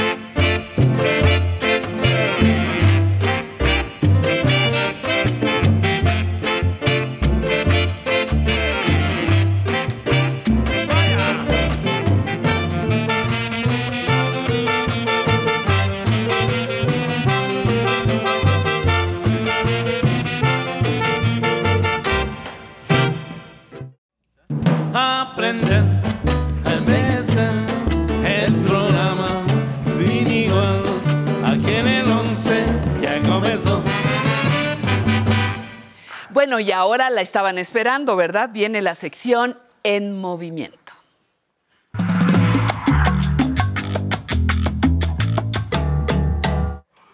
¿Cómo, Sensei?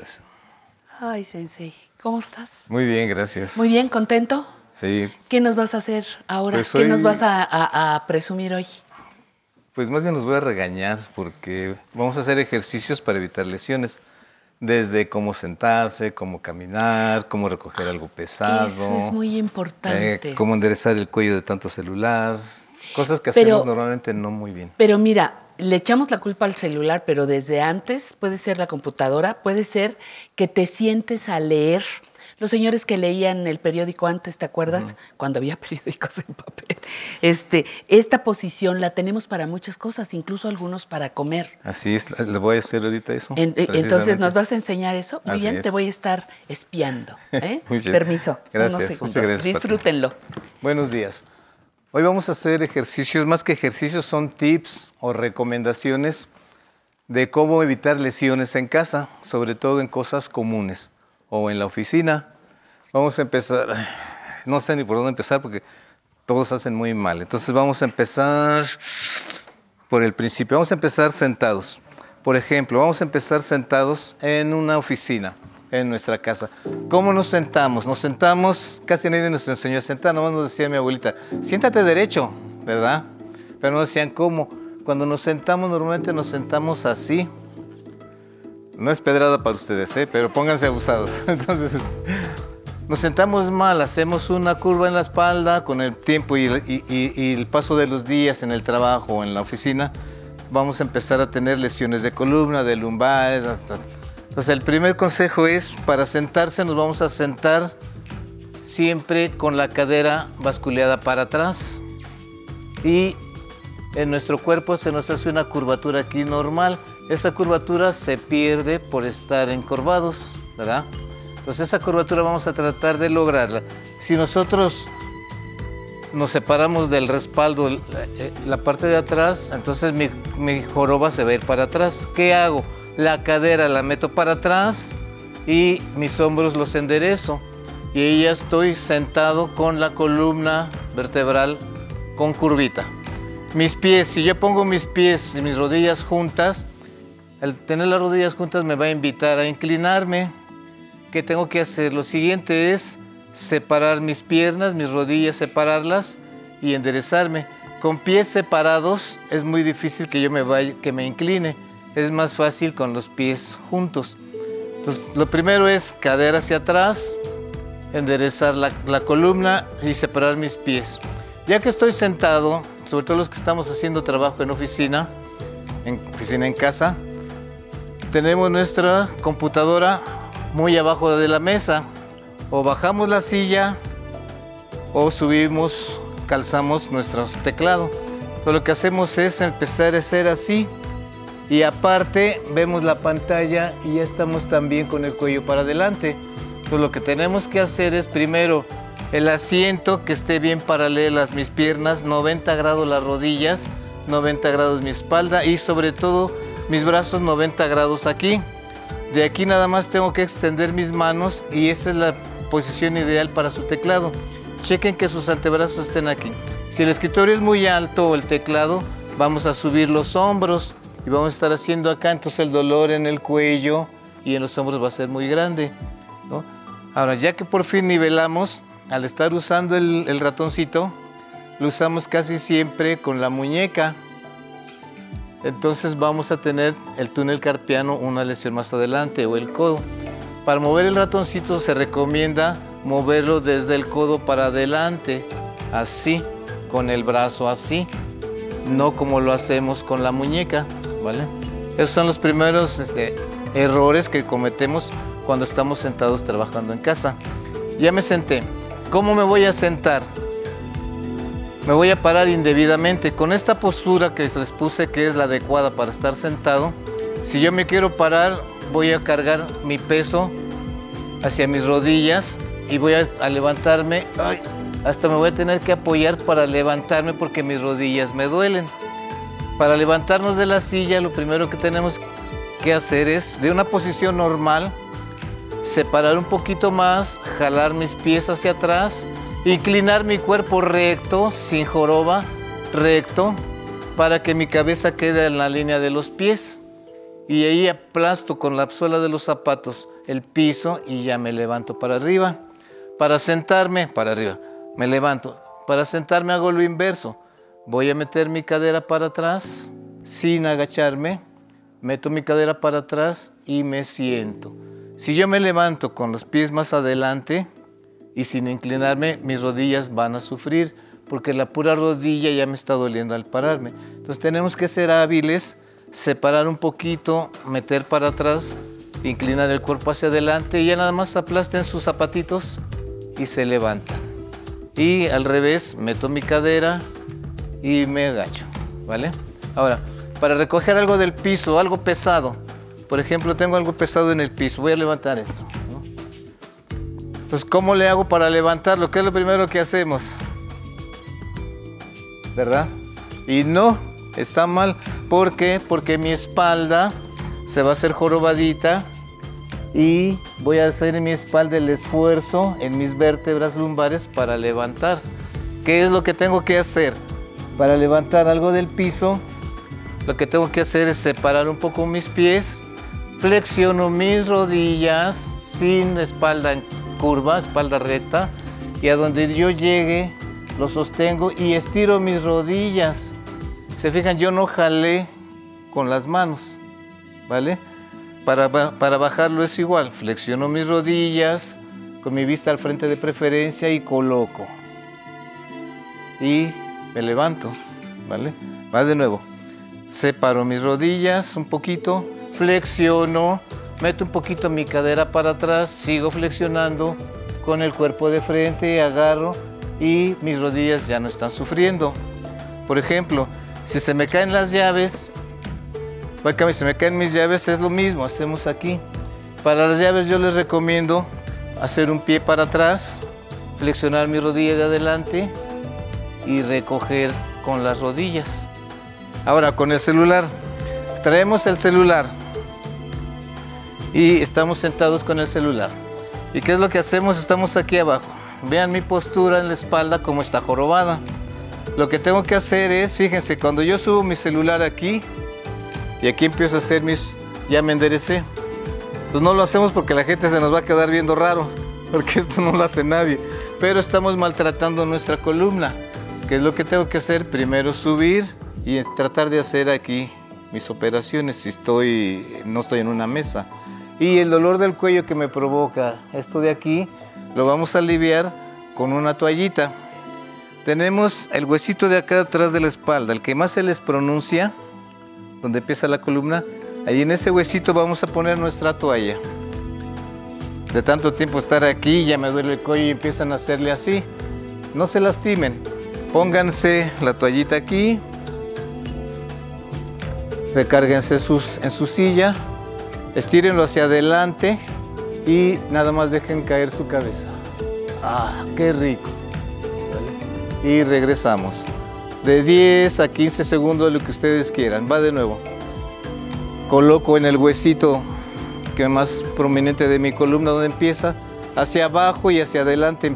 Jalo tantito y me inclino hacia atrás. Y ahí se pueden estar el tiempo que ustedes quieren.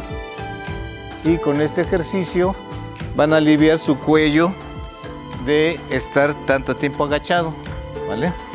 Con estos sencillos ejercicios, si los son, son como unos pequeños vicios que tenemos por malas posturas y no saber cómo hacer las cosas. El día de hoy les estamos aclarando y tenemos todavía cómo saber, cómo aprender a barrer, cómo aprender a trapear. Cómo... Sería bueno, Sensei, que aprendieras a barrer, a trapear, a sacudir, a hacer de comer, a ir al mercado. Creo que estoy atentando a cuidar contra a mí, los pero niños. bueno, porque para todo hay técnica. Muy bien.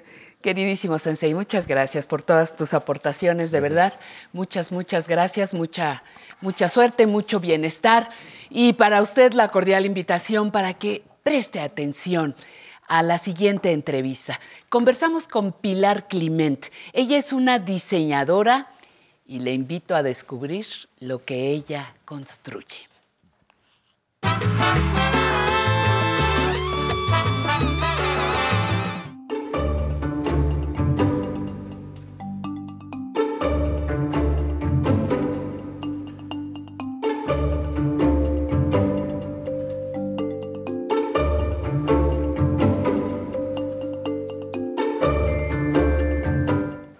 Nos encontramos en eh, la sala de exhibición, sería el término correcto, de Pilar Clement, una creadora, una artista plástica que nos recibe para, híjole, para presumirnos, yo creo, porque tienes un trabajo bellísimo de muchos años y agradezco enormemente que nos recibas. Pilar, muchísimas gracias. No, a estamos, ustedes. estamos en esta sala de exhibición ¿Y qué es lo que nos rodea? Mira, ahorita lo que les rodea es como la parte más central de mi trabajo, que son los gabinetes, bargueños o gabinetes, que son muebles que se ven como una pieza, un poco como se veía en las antigüedades, que eran piezas que eran como obras de arte, pero a la vez eran piezas, ¿no? Cuando Sí. tú ves un armario de esos de marquetería, todas las antigüedades tenían un poco ese concepto de, de, además de ser un mueble, ser una obra, ¿no? Entonces un poco nace de, de esa misma idea retomada con un lenguaje contemporáneo. ¿Cómo, cómo vas desarrollando, cómo surge una pieza? Parece que todas son iguales, no, cada una es distinta. ¿Cómo surge la creación de una pieza como esta? Este, bueno, yo empecé hace ya como casi 30 años, no, 25 años. Y me topé por casualidad un poco con, la, con el material del fierro, porque me pidieron una cosa, hice algo de fierro y me gustó mucho trabajar el fierro. Yo había hecho muchas cosas con madera, con, con otro tipo de cosas, he remodelado muchas casas y eso, entonces he hecho cosas de tapicería, de madera. Pero de repente el fierro me encantó pues, sus posibilidades, cada material tiene sus posibilidades, su personalidad. Y saqué estos muebles Y pues me gustó, hice una exposición, gustaron mucho. Al principio tenía cosas muy... com- también tenía unos espejos muy locos, muy excéntricos y cosas así. Empecé haciendo cosas como muy diversas. Las sigo haciendo de vez en cuando, más por encargo, pero de alguna forma lo, lo que más ah, recepción tuvo, lo que más gustó fueron estos gabinetes. A mí me parecería que para trabajar Ujú. es como muchísimo más duro que la madera. Sí, pero no lo hago yo con mis manos, los hacen Ajá. unos herreros que son como Schwarzenegger, o sea, yo de que yo no los puedo ni mover. O sea, yo los diseño. Tú los diseñas. Al principio hacía a veces maquetas, y estoy muy familiarizada con los tamaños y medidas, pero a veces hacía yo maquetas, ah, muchas veces el frente, que es donde está todo el trabajo diferente de cada Sí. uno, lo dibujo, lo imprimo en grande para que esté yo segura de, de cómo se va a ver la proporción del dibujo en grande antes de mandarlo a hacer.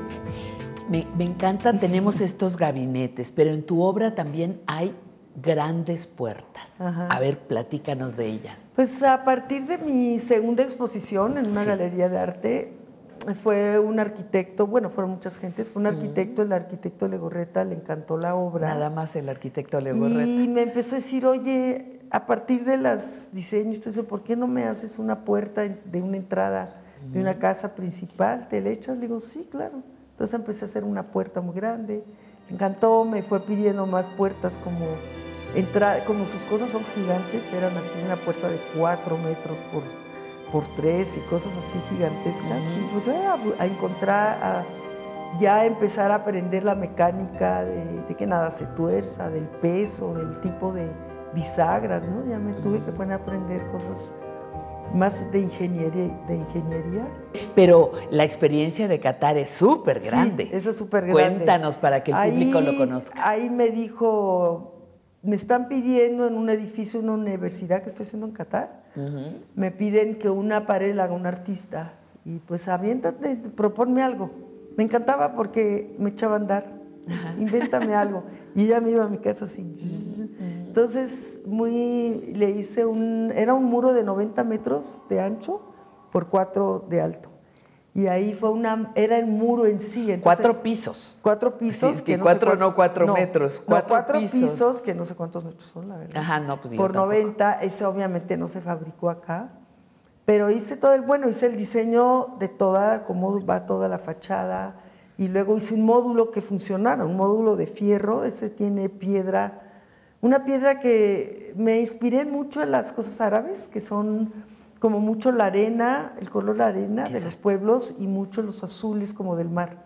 Es como la orilla del mar, de lo azul con la arena y mucha de la, del arte islámico, los pueblos antiguos tienen esta cosa de las cerámicas azules con el color arena, que es la, la, el especie de tabique o piedra que usan, pues que está sacado de la arena. Entonces hice una cosa así como, es como una celosía, como un vitral, que a la vez es muro.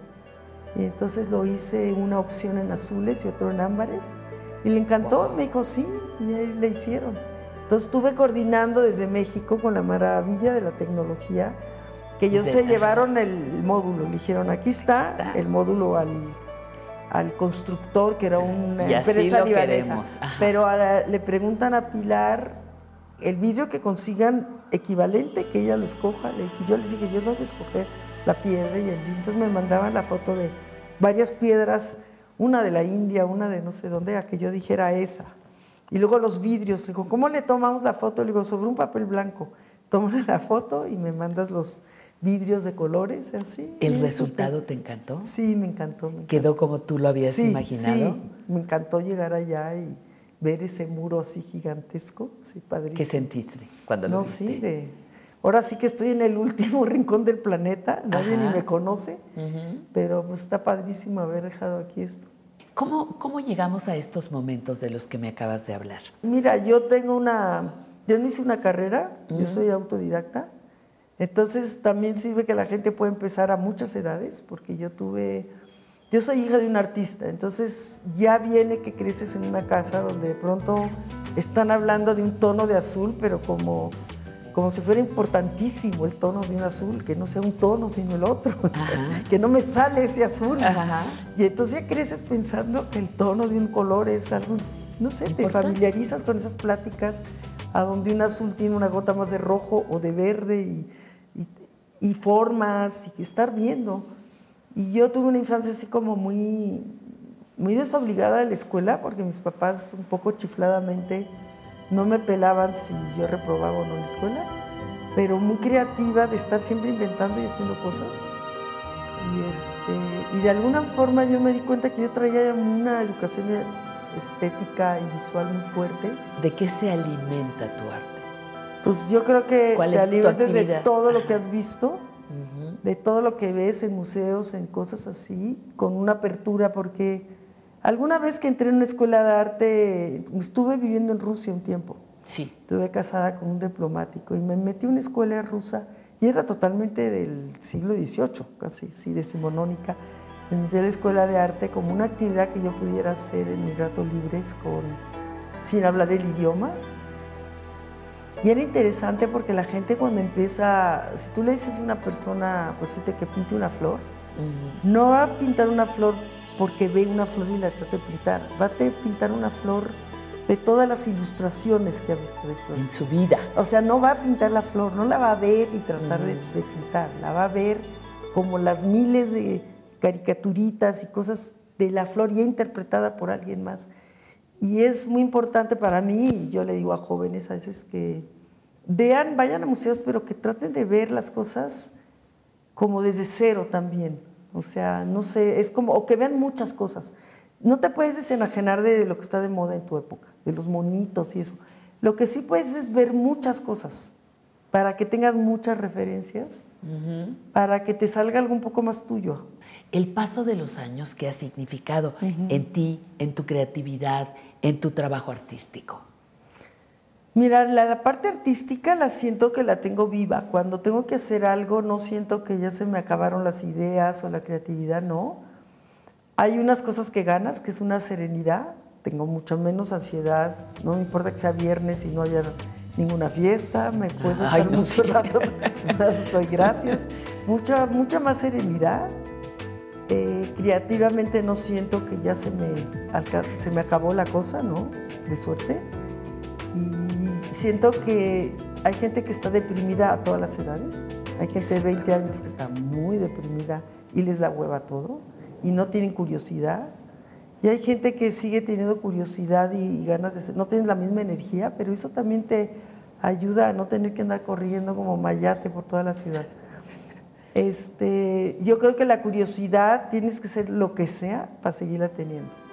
La curiosidad de saber, de entender, de, de ver algo nuevo, de todo, no sé, la curiosidad es yo creo que lo más cercano para mí a no envejecer, que sigas teniendo curiosidad. Oye, ¿qué sigue? ¿Qué proyectos hay en puerta? Mira, vino una etapa como de plató con la pandemia, que ahorita reinventarme es que echar a andar un poco lo- Lo las cosas, ¿eh? Este, tratar de que haya más movimiento y más trabajo y más cosas. Ahorita estoy un poco más en eso. Siempre tengo proyectos como en dibujos, en sketches de cosas. Tengo ganas de hacer como cosas para jardín, para exterior. Mi trabajo es muy caro de producir. No es como alguien que dibuja. Yo puedo tener mil dibujos y carpetas, ideas, pero yo no puedo estar produciendo un mueble cada vez que se me antoja porque no, porque cuestan dinero y espacio. Entonces, lo que nos toca hacer a muchos que no somos, y más a las mujeres que no tenemos como tamaño a una Olga que diga, tú produce y yo me Y encargo, yo me encargo todo". de vender. Qué envidia. Ajá. Es, es que, que te tienes también que mover, mover en el mundo y todo, y tratar de que esos proyectos, pues, lograr que se hagan. Sí tengo cosas nuevas, tengo, tengo ganas de hacer cosas para exteriores. De hecho, esta pieza es un poco pensada como una escultura de exterior, como que en medio de un jardín, con un poste o en un muro, esté ahí, te la encuentres en un jardín.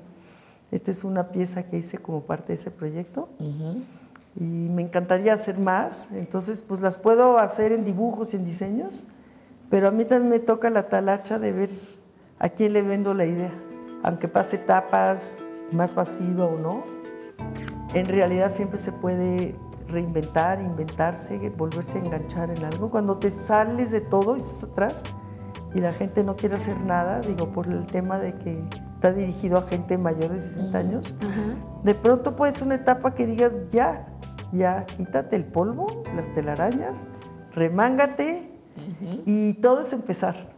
Empieza algo y vas a ver que solito esas, las cosas te van en como enganchando a seguir. Te vuelven a vincular, te vuelven a sacar a la calle, te vuelven a hacer cosas. Pilar Climent, muchísimas gracias por permitirnos entrar en tu espacio, por dejarnos entrar un ratito en tu vida. Te lo agradecemos No. muchísimo. Y yo le agradezco a usted que nos haya dedicado también estos minutos a la sección, la entrevista de Aprender a Envejecer. Continuamos.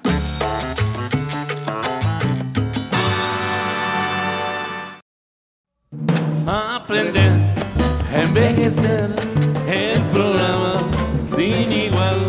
Aquí en el 11 ya comenzó.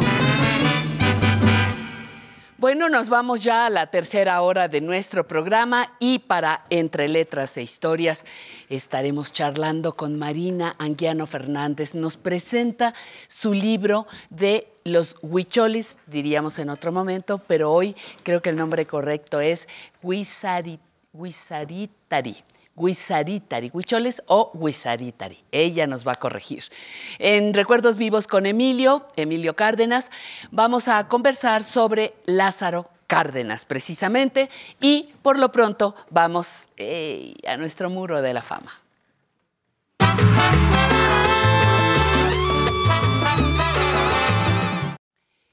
Es de mis consentidas, las que más gusto, más tiempo toma, pero más descubro y más, más me gusta hacer para ustedes.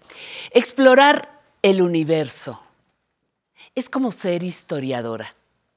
Es tratar de entender cómo se formó todo esto y cómo fue evolucionando hasta llegar a ser lo que es hoy. Declaración hecha a la BBC de Londres por nuestra invitada estrella para el Muro de la Fama, María Teresa Ruiz González, astrónoma chilena. Esta mujer fue precisamente la primera licenciada en astronomía en la Universidad de Chile en 1971 y también la primera doctora en astrofísica graduada en la Universidad de Princeton en Estados Unidos allá por 1973. La primera vez que pude contemplar el universo, me quedé impactada. Fue amor a primera vista y me dije, ¿cómo es posible que yo no sepa nada de esto? Y después de explorarlo, me sigo maravillando ante sus secretos, declaró para una televisora eh, local en su país. María Teresa Ruiz ha recibido numerosos reconocimientos por sus trabajos, el Premio Nacional de Ciencias Exactas en 1997 o el Premio L'Oreal UNESCO a Mujeres en la Ciencia en 2017 por, fíjese, por su descubrimiento de la primera estrella enana café y su trabajo seminal en la comprensión de estrellas tenues incluyendo estrellas en la etapa final de su evolución. María Teresa Ruiz también es autora de varios artículos científicos y de libros de divulgación astronómica, desde Chile, Un cielo estrellado. Lectura para fascinarse con la astronomía, Hijos de las estrellas y El Sol, conviviendo con una estrella, publicado hace un par de años. Esta científica chilena nació en 1946 y hoy enfrenta la degeneración macular, una enfermedad de los ojos que poco a poco va disminuyendo su visión. Sin embargo, ella dice que para volver a mirar el universo, simplemente cierra los ojos. Por esto, dejó de manejar, de escribir, de leer, pero no de bordar, que es otra de sus grandes pasiones, y nos atreveríamos a decir que de su gran arte. Finalmente, en la entrevista para la BBC de Londres, le hicieron estas dos preguntas que nos permiten conocerla un poquito más. ¿Qué es lo que más le fascina de la astronomía? Le preguntaron y ella respondió, una de las cosas que más me llama la atención es que nosotros somos parte del universo. Y eso es algo que no es tan claro para la gente que cree que el universo es algo que está por allá lejos. Segunda pregunta, ¿qué es lo que más le gustaría descubrir? Una cosa que no es nada original y es ver si hay vida en otros planetas que giren en torno a otras estrellas. María Teresa Ruiz González, con casi 77 años de vida, queda desde hoy en nuestro muro de la fama. Bueno, mi primer encuentro con la astronomía fue en Cerro Tololo, en una práctica de verano, en que en una noche oscura salí a mirar el cielo y me encontré con la Vía Láctea en todo su esplendor, mostrando los miles de millones de estrellas y me di cuenta de que éramos parte de ese, de ese mundo y, bueno, en ese momento decidí que quería ser astrónomo.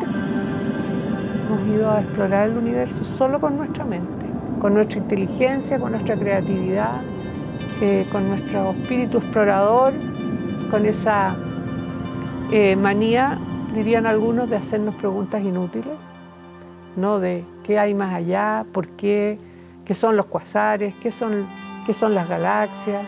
Eh, son preguntas que dicen, bueno, ¿y para qué sirve saber eso?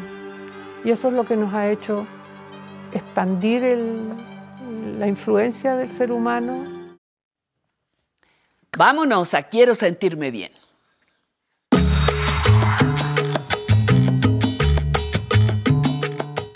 Me encanta darle la bienvenida por primera vez, no sé si es tu debut en televisión del mundo mundial, pero María José Miranda, paramédica, está con nosotros. Gracias, María José, mucho gusto en conocerte y en que hayas aceptado venir para hablarnos de primeros auxilios en casa. Lamentablemente se habla de que las personas mayores podemos tener como cualquier otra, pero ya sabes, aquí nos interesan Sí. las personas mayores accidentes, quemaduras, caídas, golpes, eh, desmayos. ¿Qué, qué nos propones como, como para, para empezar a hablar del tema? ¿Cuáles son los casos que tú más atiendes? Pues yo creo que lo que más se ve en el adulto mayor eh, estando en casa son Sí. las caídas. Siempre son las caídas, quemaduras y eh, atragantamiento por alimento. Ay, y de ese tenemos que hacer algo especial. Sí. ¿no? Yo creo que sí. Oye, las caídas, ¿qué, qué debemos hacer? Hay dos, dos, eh, posibles panoramas.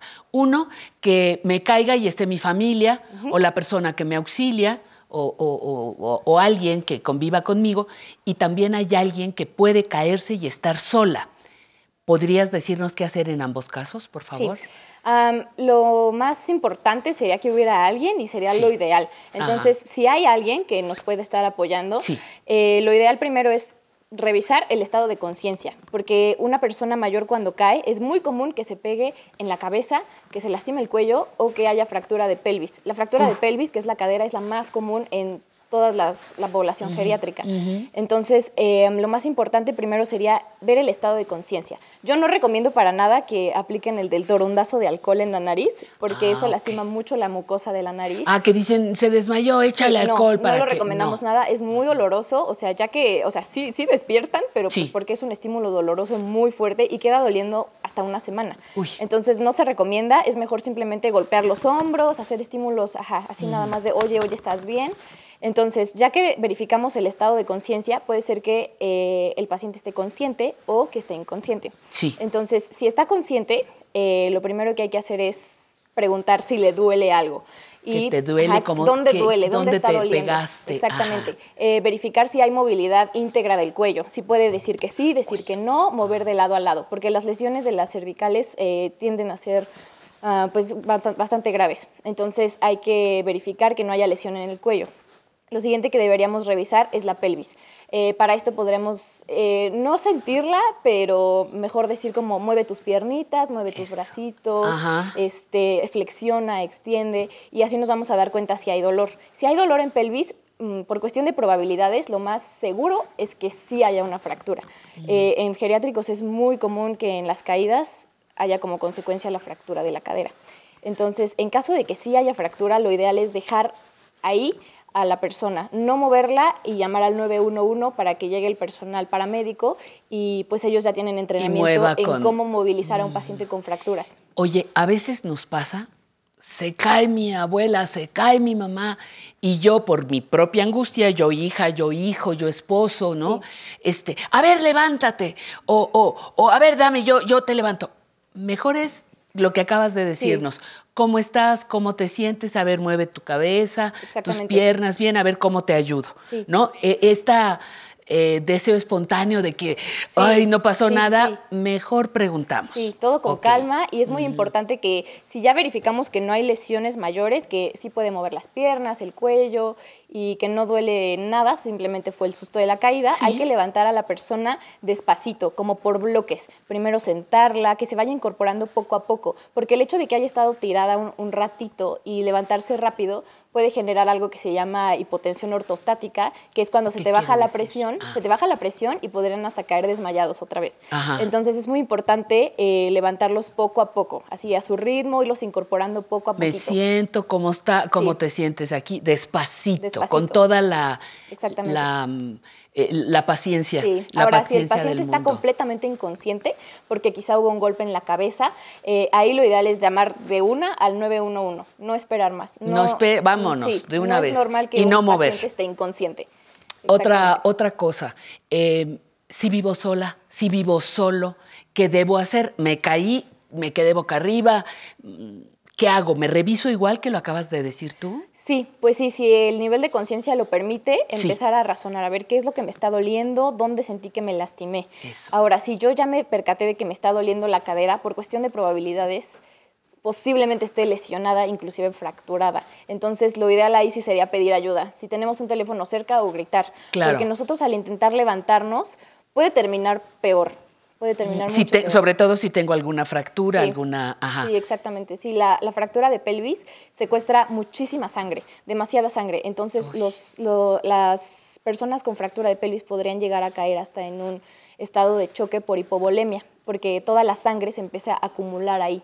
Exactamente, secuestra- baja. Se baja, exacto. Y se empieza a acumular ahí, y se acumula y se acumula. Entonces, el cuerpo empieza como a tener una hemorragia interna. Es muy grave. Uy, a ver, y luego otra cosa, hay veces que dice, bueno, si mi mamá se va a quedar aquí tirada, le voy a levantar la cabeza y le voy a poner una almohada.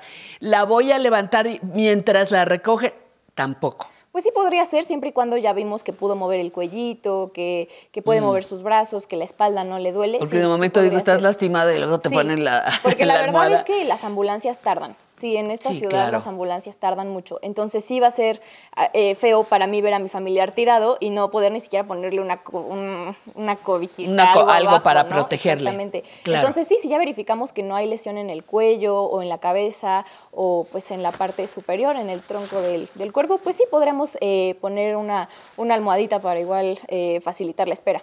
Una, una amiga que vivía sola y le pasó eso, no le pasó nada por la caída, pero sí por el tiempo que permaneció en el piso. Se- le dio un, problema pulmonar Ah, por el tiempo claro. que estuvo Sí. expuesta al frío. Por eso te decía lo de las, las cobijas. Sí. Otra cosa que puede suceder, eh, quemaduras. Eh, me quemé con la, no sé, la plancha, Sí. con un, a la hora que estoy cocinando, eh, a lo mejor hasta un calentador por allí. ¿Qué debo hacer al recibir esa o sustancia o, o el toque con, con algo que me ha quemado? Ok, si fue una eh, quemadura leve de primero o segundo grado, estas las identificamos porque las de primer grado solamente se ve como eritema, se ve rojito, como cuando nos exponemos al sol. Sí. Eh, esa es la de primer grado. Y la de segundo grado ya involucra unas ampollas, que son que si las truenas sale ¿Se, agüita. ¿Se te hace luego, luego la ampolla? Sí, sí, se hace muy rápido. Oh. Entonces, si es de primero o segundo grado, lo que debemos hacer es simplemente eh, colocar eh, la parte del cuerpo quemada directo al flujo de agua. Así como sale la temperatura del agua, así está perfecto. No es necesario enfriarla. ¿Así meto la Sí, mano? Solamente Ajá. dejarlo al flujo de agua unos 10 minutos, que se enfríe y ya posteriormente los cuidados serían eh, pues colocar una capa de vaselina, estarlo cubriendo, pero no mantenerlo cubierto todo el tiempo porque eso igual no va a permitir que la herida ahora sí que respire. Entonces, Una, una quemadura como la que dices, como la del sol, como la rojita, esa la podemos aguantar, me duele, pongo un poquito de vaselina Exacto. y listo. Si después de un rato me salen las ampollitas, o no, ¿cuánto sería el, el término para que sanara sin que yo tuviera que ir al médico? ¿Y Pues- cuándo debo atenderla porque no está con buen curso de, de recuperación? Hay que atenderlas inmediatamente las que son en cara, cuello, manos y pies y genitales. Cara, cuello, manos, Manos, pies, pies y genitales. Esas son Ajá. inmediatamente ir al médico, sean de segundo o tercer grado. De Las como de sean. tercer grado ya son eh, quemaduras No, mucho más profundas, sí, ya son, no, no. eh, a veces quedan hasta carbonizado. Mm, Entonces, esas inmediatamente al médico. Eh, y pues yo creo que como en una semana, si, no, si vemos que la herida no está mejorando, podría haber riesgo de infección y en las personas mayores las infecciones pueden ser catastróficas. Entonces, igual sería muy importante eh, acudir al médico a que a- administren antibiótico. Oye, a ver, ¿qué, qué me- tú dijiste un, un vaseline que es de, de uso común, Sí. pero luego te empiezan, te traen que la pomada de no sé Sí, qué, no. que la magia de no sé qué, póngase tantas hierbas, Mm, mm. que póngase tiqui, tiqui, tiqui. ¿Qué, qué hacemos? ¿Lo, ¿Nos aventamos, nos lanzamos a hacerlo o consulte a su médico? Mm, eh, yo creo que lo mejor es la vaselina porque es petrolato, es algo que a nadie le da alergia eh, y es, funciona como una barrera. Lo que hay que evitar es son todos los remedios caseros como poner mostaza, este, sí, sí, he visto que ponen cosas, eh, pomada de la campana, esas Tú, hay que lle- tú llegas y te encuentras con que ya se untaron, ya se pusieron. Ajá. Sí, sí, sí, hay que evitar poner cualquier remedio casero, la verdad es que no funcionan. Eh, solamente hay que dejar la parte que está siendo pues quemada, solamente así al flujo de agua, exactamente como sale de la llave y ya después pues sus cuidados. Y si vemos que las ampollas no están sanando, se están truene y truene, pues sí acudir al médico para que le den antibiótico terapia.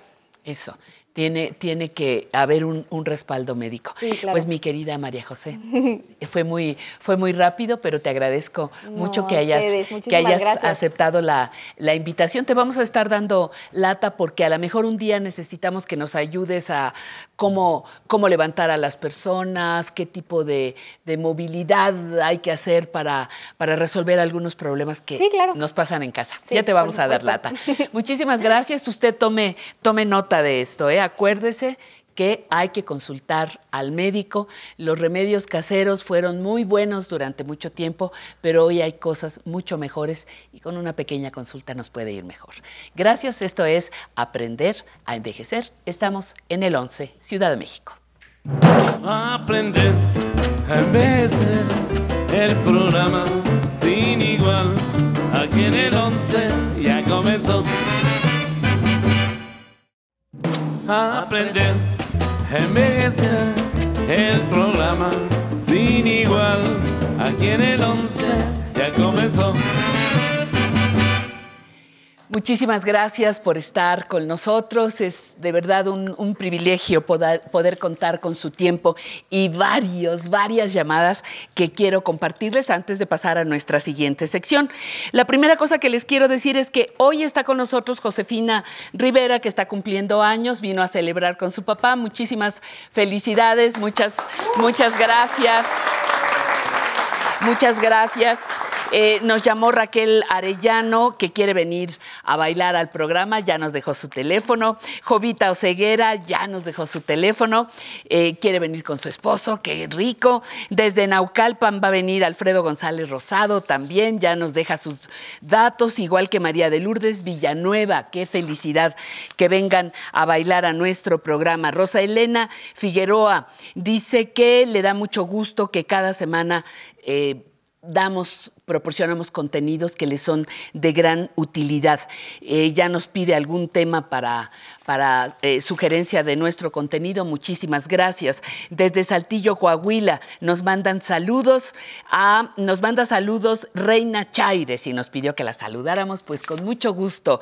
Reina, por tu llamado, muchas gracias. Ariadna Franco, desde Poza Rica, Veracruz, eh, quiere felicitar al señor Fernando Guzmán, que ya está cumpliendo sus 90 años.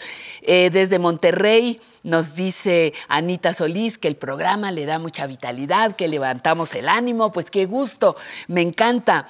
Angélica Pedrosa, desde León, Guanajuato, manda saludos a la familia Pedrosa Medina y a todo el equipo que hacemos Aprender a Envejecer. Lourdes Murguía, desde Monterrey, Nuevo León, manda saludo especial a, nuestro equipo, Silvia Zavala, José de Jesús Aragón, Raúl Jiménez, eh, Salvador Ríos, gracias. Recuerden que tenemos un número de teléfono 55 51 66 4000 y nuestro correo también nos puede escribir público arroba aprenderenvejecer.tv. Y ahora no se pierda, por favor, no se pierda la siguiente sección.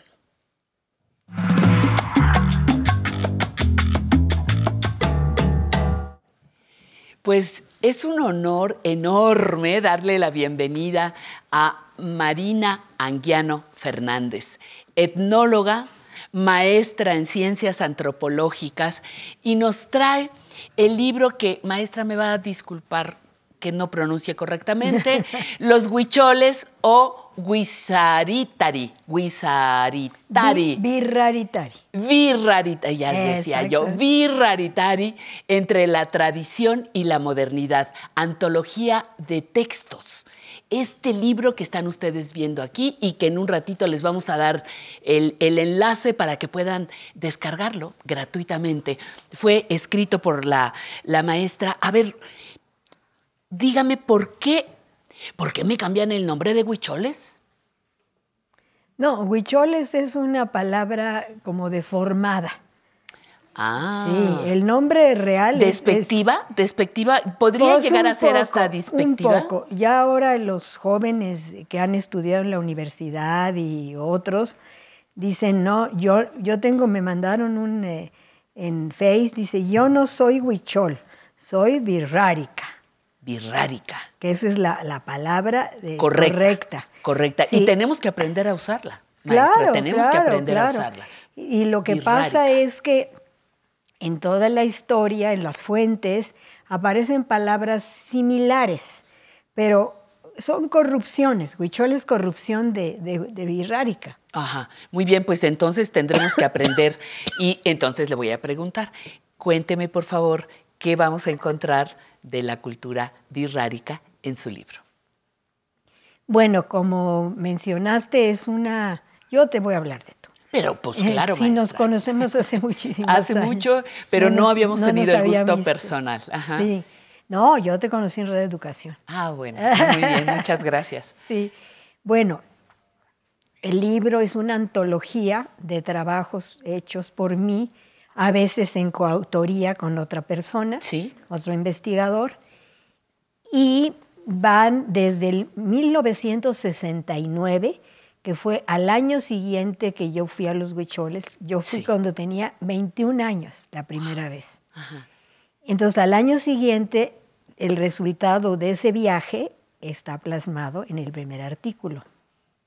Y el último, que está en este libro, que no es el último que he producido, es de 2017, que es cuando entró en prensa, o bueno, en, en edición, ¿no? En la Comisión Nacional de Derechos Humanos, que estoy muy agradecida a ellos de que la- lo hayan publicado, porque no escatimaron. Son, como ustedes ven, el tamaño muy grande, con ilustraciones en papel couché. Eh, Es una edición preciosa, ¿no? Entonces, eh, es lo que contiene. Ahora, ¿qué, ¿cuál es la temática? Pues va, lo, lo de lo- el principio, yo hablo quiénes son los huicholes, dónde vivían cuando yo empecé a ir, hace 54 años, dónde viven ahora, porque ha habido migraciones, eh, qué lengua hablan, y luego ya empiezo a desarrollar diferentes, son diferentes artículos, algunos ya publicados en revistas, como el del 69 agotados, entonces por eso decidí yo ponerlos. Otros están, son iné- eran inéditos cuando se publicaron en el libro y de, de diferentes años, desde luego, y temáticas, muchos eh, hechos para conferencias que me piden o ponencias. Por Sí. ejemplo, mañana voy a dar un comercial. es muy bien. Me voy a Ecuador, a Quito, Ecuador, la- al primer aniversario de una fundación que se llama Pueblos de América. Sí. Y la parte académica van a ser conferencias magistrales y ponencias. Entonces, por ejemplo, esta ponencia podría ser en un futuro parte de un un De segundo un, de un volumen. segundo volumen. Exactamente. Maestra, ¿qué, ¿cuál es la aportación de esta cultura birrárica a nuestro país? Un país con diferentes culturas indígenas, con, con aportaciones muy valiosas, pero en particular la birrárica. ¿Qué nos deja como, como país? Bueno, ellos tienen una cosmovisión muy interesante que ahora se están revalorando estos saberes y estas cosmovisiones porque pues lo que está pasando, ¿no? La, el calentamiento global, eh, la destrucción de la naturaleza, que somos muy civilizados, pero en eso para Ajá, nada. Para nada, bastante salvajes. Y, exactamente. Y ellos consideran que son parte de esa naturaleza. La tierra es su madre, su madre, la madre naturaleza. El sol es el padre sol, hay que venerarlos, hay que cuidarlos, no agredirlos, son como, son parientes. Ellos les dicen, mi madre, volví a decir la, la- la- el- la tierra, pero también mi bisabuela, diosa de la fertilidad desde entonces, ¿no? Entonces hay un aprecio, por ejemplo, yo tengo un cuadro, no viene en el libro porque lo, lo adquirí durante la pandemia, ya ellos se han hecho muy modernos y te- me lo mandaron por WhatsApp Ajá, para que uy, yo lo viera. ajá, ajá. Me gustó, se los deposité, hice un depósito y me lo mandaron. Esto es una manera como ellos conciben la naturaleza. Es un árbol que está eh, con una ceremonia alrededor, el, el fuego, y es un árbol que le van a cortar algunas ramas para hacer un tambor. No cualquier cosa, van a hacer un, tambor, que es sagrado en sus ceremonias. Bueno, entonces ellos le tienen que pedir permiso de cortarlo y perdón por estarlo cortando. Eso deberíamos de aprenderlo, eso está, es algo que, que aprendemos. Su sistema de gobierno, su sistema de gobierno es eh, tra- el gobierno tradicional de las comunidades, es gratuito. Ellos no ganan un peso por ser gobernador de la, de la comunidad o sargento o alguacil. Sí. Dan un año de su tiempo, dejan de sembrar ese tiempo y están como eh, van, eh, este, funcionarios eh, tradicionales. Entonces, bueno, pero otra de las cosas muy importantes que se conocen y que casi todos apreciamos, pero que hay que difundirlo también, es el arte huichol. Son unos verdaderos artistas. Lo pueden ustedes ver en, en el libro, en la Simplemente en la portada. portada, ¿verdad? La Sí. portada. Eh, y fueron transformando, dijéramos, de sus eh, objetos rituales a hacer ya un arte con mayúscula, arte no es una artesanía, yo insisto, para comercializarla y venderla. Y sus cuadros se conocen en todo el mundo, en todo el mundo, hasta en Singapur, por ejemplo, hasta o allá. Japón. Ajá. ¿sí? Entonces, eso es una gran aportación que ellos han hecho al arte mexicano, eh, que tenemos que, que valorar. Claro. Eh, este libro tenemos la fortuna de aquí de tenerlo eh, en físico, pero la maravillosa noticia es que el público podría descargarlo, ¿verdad? Tenemos ahí, va a aparecer en, en la imagen, va a aparecer eh, e- el enlace donde usted podrá hacerlo. ¿Cómo logró esto, maestra? ¿Cómo se le ocurrió? ¿Por qué querer compartir? Nos encanta y además eh, es una descarga gratuita, ¿no? Claro, bueno, eh, la cosa es que se hicieron pocos ejemplares. Sí. Se hicieron 500 solamente. Y en la CNDH pues se fueron repartiendo gratuitamente porque Sí, no sí. se pueden cobrar. Y a mí me dieron algunos. Yo los he ido pues dosificando porque prefiero que donarlo a bibliotecas donde lo van a ver Exacto, más muchas número personas. de personas, ¿no? Entonces, esta, esta liga, que no sé cuál de las dos, porque yo le mandé a, La- a tu asistente. Están las dos, me están informando que están las dos, sí. Una de ellas me la hizo mi amigo Jesús Torres. Ajá. eh, le llaman vínculo. Sí. Porque ahí nomás Le tocas picas así y vámonos. sí. inmediatamente. Pero aquí no se puede porque es televisión, entonces na- lo van a tener que copiar y luego lo van a marcar, lo van a escribir y lo van a marcar. Claro, claro, exactamente. Muy bien. Entonces, pues eh, eh, yo, yo lo, lo recomiendo mucho así. eh, cuando voy a dar conferencias. En una ocasión se me ocurrió eh, hacer papelitos con el link y repartirlos. Una compañera me ayudó a repartirlos al público. Y este, pues se los llevaron, pero luego una persona me dijo, no, mira, pueden perder los papelitos, mejor hazlo. Y entonces me hicieron esta, esta composición, dije. Qué bueno. Maestra, pues ha sido un placer poder conversar con usted.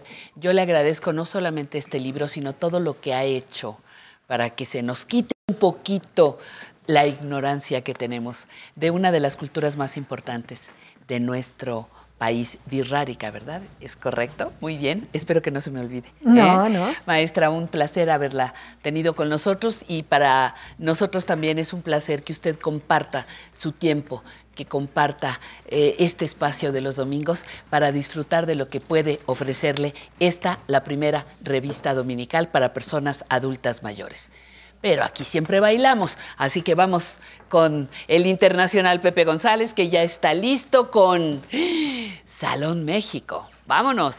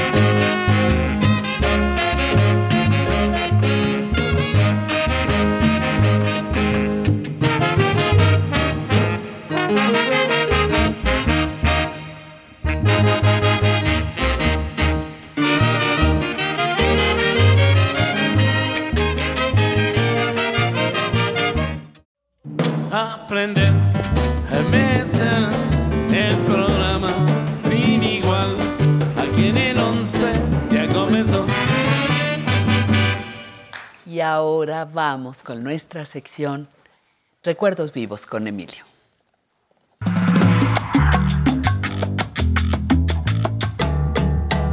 A mí me sigue gustando mucho la idea de recuerdos vivos. Pues sí. Porque normalmente los recuerdos ya están muertos. Si No, los, ya la Si verdad están no me muertos, gusta. ya no hay recuerdos. No me gusta, exactamente. Claro, todo Pero vivo. vivos es así como Y aquí a- estamos. volvemos a vivir, además. Volvemos a vivir. Recordar es vivir, decían. Así es. decíamos. Decían por ahí. Oye, ¿y por qué quieres recordar ahora esto que vamos a ver en pantalla Pues y esto, este disco? Mira, esto lo vamos a recordar porque es el fundador del Instituto Politécnico Nacional, Nada menos. además de expropiar el petróleo y otras cositas. Pero es el general Lázaro Cárdenas. Fundador del Poli. Es el fundador del Poli. bueno, hay un gran monumento en Zacatenco, ¿no? Sí, sí. Un gran monumento. Entre las cosas que hizo fue fundar el Politécnico Nacional. Si no, no estaríamos aquí tú y yo. Nada más. Ajá. Y recordar que fueron 85 años de la expropiación petrolera y la gran concentración que hubo para festejar esto el día de ayer. Pero me parecía que era importante que se vea esto porque, aunque hice la película yo hace 40 años, no, lo importante es que esto se hizo Ah, al revés. porque se inauguró en Madrid en 2013 un monumento al general Cárdenas. 2013. 13. 2013. ¿Motivo? Pues motivo ¿Razón? El, el agradecimiento de la colonia española Por el recibimiento. Por el recibimiento, exactamente. De la migración. Pero el Politécnico, que se benefició muchísimo de la llegada de los españoles, intelectuales y maestros. Por cierto, ando buscando, a ver si me averiguas dónde está, un auditorio que se llama Federico Bonet, que es un gran eh, investigador, biólogo, que sabía descubrir dónde había petróleo a partir de los animalitos, fíjate.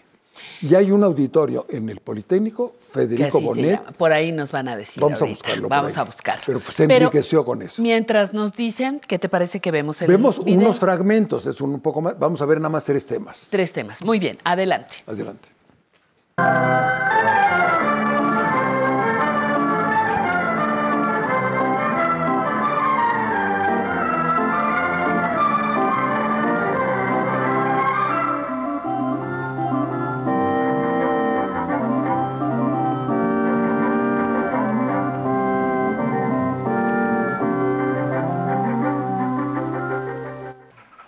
México, durante el gobierno de Lázaro Cárdenas, el 18 de marzo de 1938, se decretó la expropiación del petróleo para que éste fuera aprovechado por los mexicanos.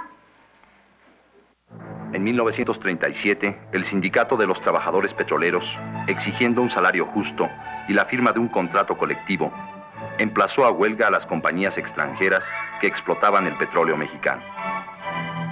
Se inició un conflicto legal que llevó el litigio a la Junta de Conciliación y Arbitraje. Este dictó sentencia en favor de los trabajadores. Las empresas petroleras no quedaron conformes con la resolución de la Junta y acudieron en demanda de amparo ante la Suprema Corte de Justicia de la Nación. El día 3 de marzo del año siguiente, nuestro más alto tribunal negó el amparo solicitado. Los propietarios de las empresas petroleras, con el apoyo de sus gobiernos, no quisieron acatar las leyes mexicanas y se declararon compría en rebeldía. Los pueblos que aman su independencia y su dignidad encuentran siempre el camino para hacer triunfar su derecho. En el mes de marzo de 1938 se irguió la nación en la figura del general Lázaro Cárdenas para decir al capital y a las empresas que se creyeron dueñas de nuestro destino que si bien México tiene un profundo respeto por las normas del derecho internacional, sabe también exigir que se respete su derecho. El día 18 de marzo, el general Cárdenas expidió el decreto que expropió los bienes de las compañías petroleras. considerando que es del dominio público que las empresas petroleras que operan en el país y que fueron sentenciadas a implantar nuevas condiciones de trabajo por el grupo número 7 de la Junta Federal de Conciliación y Arbitraje el 18 de diciembre último, expresaron su negativa a aceptar el abdo pronunciado, no obstante de haber sido reconocida su constitucionalidad por ejecutoria de la Suprema Corte de Justicia de la Nación, se declaran expropiados por causa de utilidad pública y a favor de la nación la maquinaria, instalaciones, edificios, oleoductos, refinerías, saneamiento, vías de comunicación, carros tanques, estaciones de distribución, embarcaciones y todos los demás bienes muebles e inmuebles de propiedad de las empresas que a continuación se enuncian. Compañía Mexicana de Petróleo El Águila, Sociedad Anónima. Compañía Naviera San Cristóbal, Sociedad Anónima. Compañía Naviera San Ricardo, Sociedad Anónima. Huasteca Petroleum Company. Sinclair Pierce Oil Company. Richmond Petroleum Company. California Standard Oil Company. Compañía Petrolera El Agui, Sociedad Anónima. Compañía de Gas y Combustible Imperio. Aquel 18 de marzo, el presidente de la República escueta anotación en su diario. dirigí en Palacio Nacional un mensaje a la nación, participándole el paso trascendental que da el gobierno de México, reivindicando la riqueza petrolera que explotaban empresas extranjeras. He hablado al pueblo pidiendo su respaldo, no solo por la reivindicación de la riqueza petrolera, sino por la dignidad de México, que pretenden burlar extranjeros que han obtenido grandes beneficios de nuestros recursos naturales y que abusan considerándose ajenos a los problemas del país. Con voluntad y un poco de sacrificio del pueblo para resistir los ataques de los intereses afectados, México logrará salir airoso. Y para ello, confío en la comprensión y patriotismo de todos los mexicanos.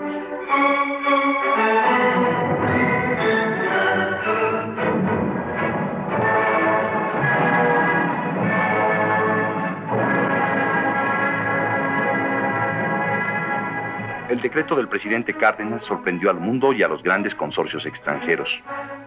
México era un país naciente y sin embargo oponía su derecho a las fuerzas económicas, vencedoras hasta entonces en América, en Asia y en África.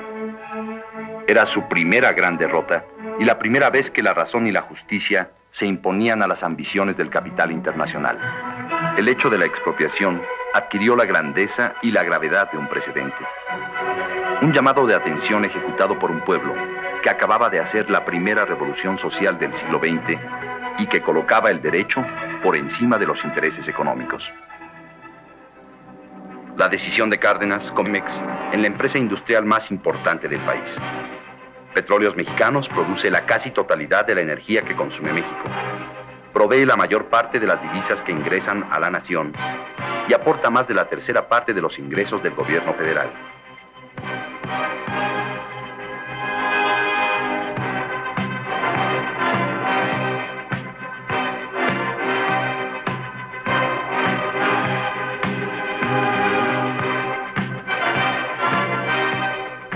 Su experiencia científica y tecnológica ha hecho aportes al acervo tecnológico de la humanidad y los compan empresas de otros países. Los obreros, los técnicos, los científicos de Pemex han construido un nuevo Pemex, capaz de responder a los retos que el México de hoy plantea a quienes se sienten responsables. Ante las generaciones que han luchado por asegurar nuestra energética. El presidente Cárdenas nacionalizó los ferrocarriles que aún estaban en manos extranjeras. La Revolución Mexicana se hizo con caballos, rifles 30-30 y ferrocarriles. En 1937, Lázaro Cárdenas, que como todos sus compañeros y compañeras de armas, pasó parte de su vida en torno a las vías y furgones de los trenes, ordenó la nacionalización de los ferrocarriles de México, rescatándolos de las manos de compañías extranjeras que las manejaban. Quien solo cursó hasta cuarto año de la escuela primaria, fue un decidido impulsor de la educación y la cultura. Siendo autodidacta, llegó a ser un sabio conductor de su pueblo. Como Tatabasco, el utopista y educador español del siglo XVI, Vasco de Quiroga, que evangelizó Michoacán, Cárdenas creía en una educación para el trabajo que le dé al hombre los instrumentos para vivir con dignidad y alegría. La escuela, en el proyecto cardenista, sería el apoyo del sindicato, de la cooperativa, de elegido. Como antiguo escribiente y trabajador que había sido en una imprenta, fue un incansable promotor de la educación en todos sus niveles. La Revolución Mexicana se propuso crear la democracia y la igualdad a partir de la escuela. La educación de las masas rurales fue la preferida por su régimen. Las misiones culturales organizadas con jóvenes y entusiastas maestros llevaron el alfabeto y la educación a los grupos más desprotegidos con una mística y solidaridad humana que respondía al llamado que Cárdenas hizo a los educadores de su patria. Se crearon miles de escuelas para el trabajo y el esfuerzo del general Cárdenas en materia de educación técnica remató brillantemente con la fundación del Instituto Politécnico Nacional, en donde el México contemporáneo aprende los saberes y las técnicas para el mejor dominio y explotación de nuestros recursos naturales. La formación superior de la juventud mexicana fue atendida con el apoyo constante a la Universidad Nacional Autónoma de México y con la creación de la Casa de España, después transformada en el Colegio de México, el general Cárdenas dotó a nuestro país de un centro de excelencia en investigaciones humanísticas y ciencias sociales.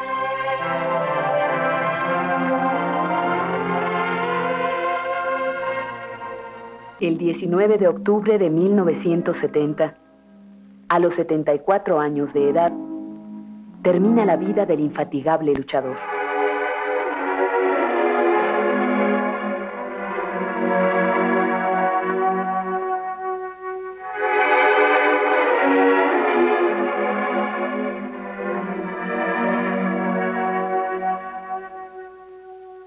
La nación le rinde homenaje al colocar su cuerpo en una de las columnas del Monumento a la Revolución. De esa revolución que él mantuvo viva y de la que fue uno de sus principales pilares.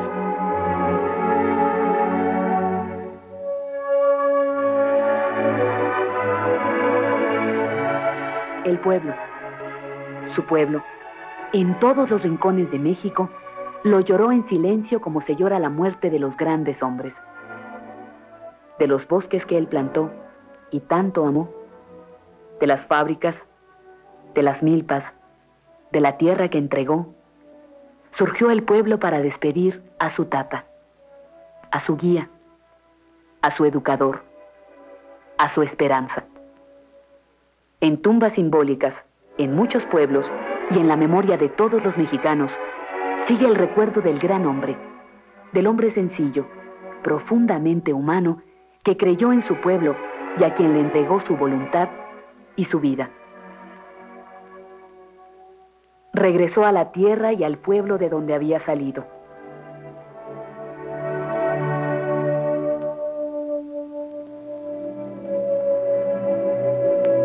La lección de valor y dignidad que fue su vida ilumina la historia de México.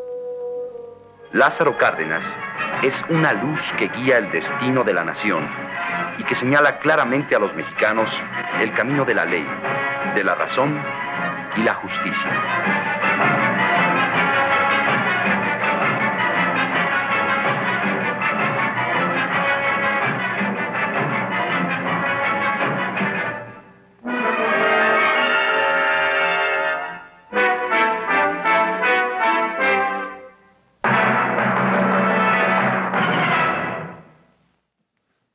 Pues muchi- muchísimas las aportaciones. Si, si en este resumen que haces, digo, con un enfoque específico, empezamos a sacar ahorita cuántas cosas, ¿Cuántas cosas? que al paso del tiempo ahora sí que la historia te juzga, te pone en tu lugar.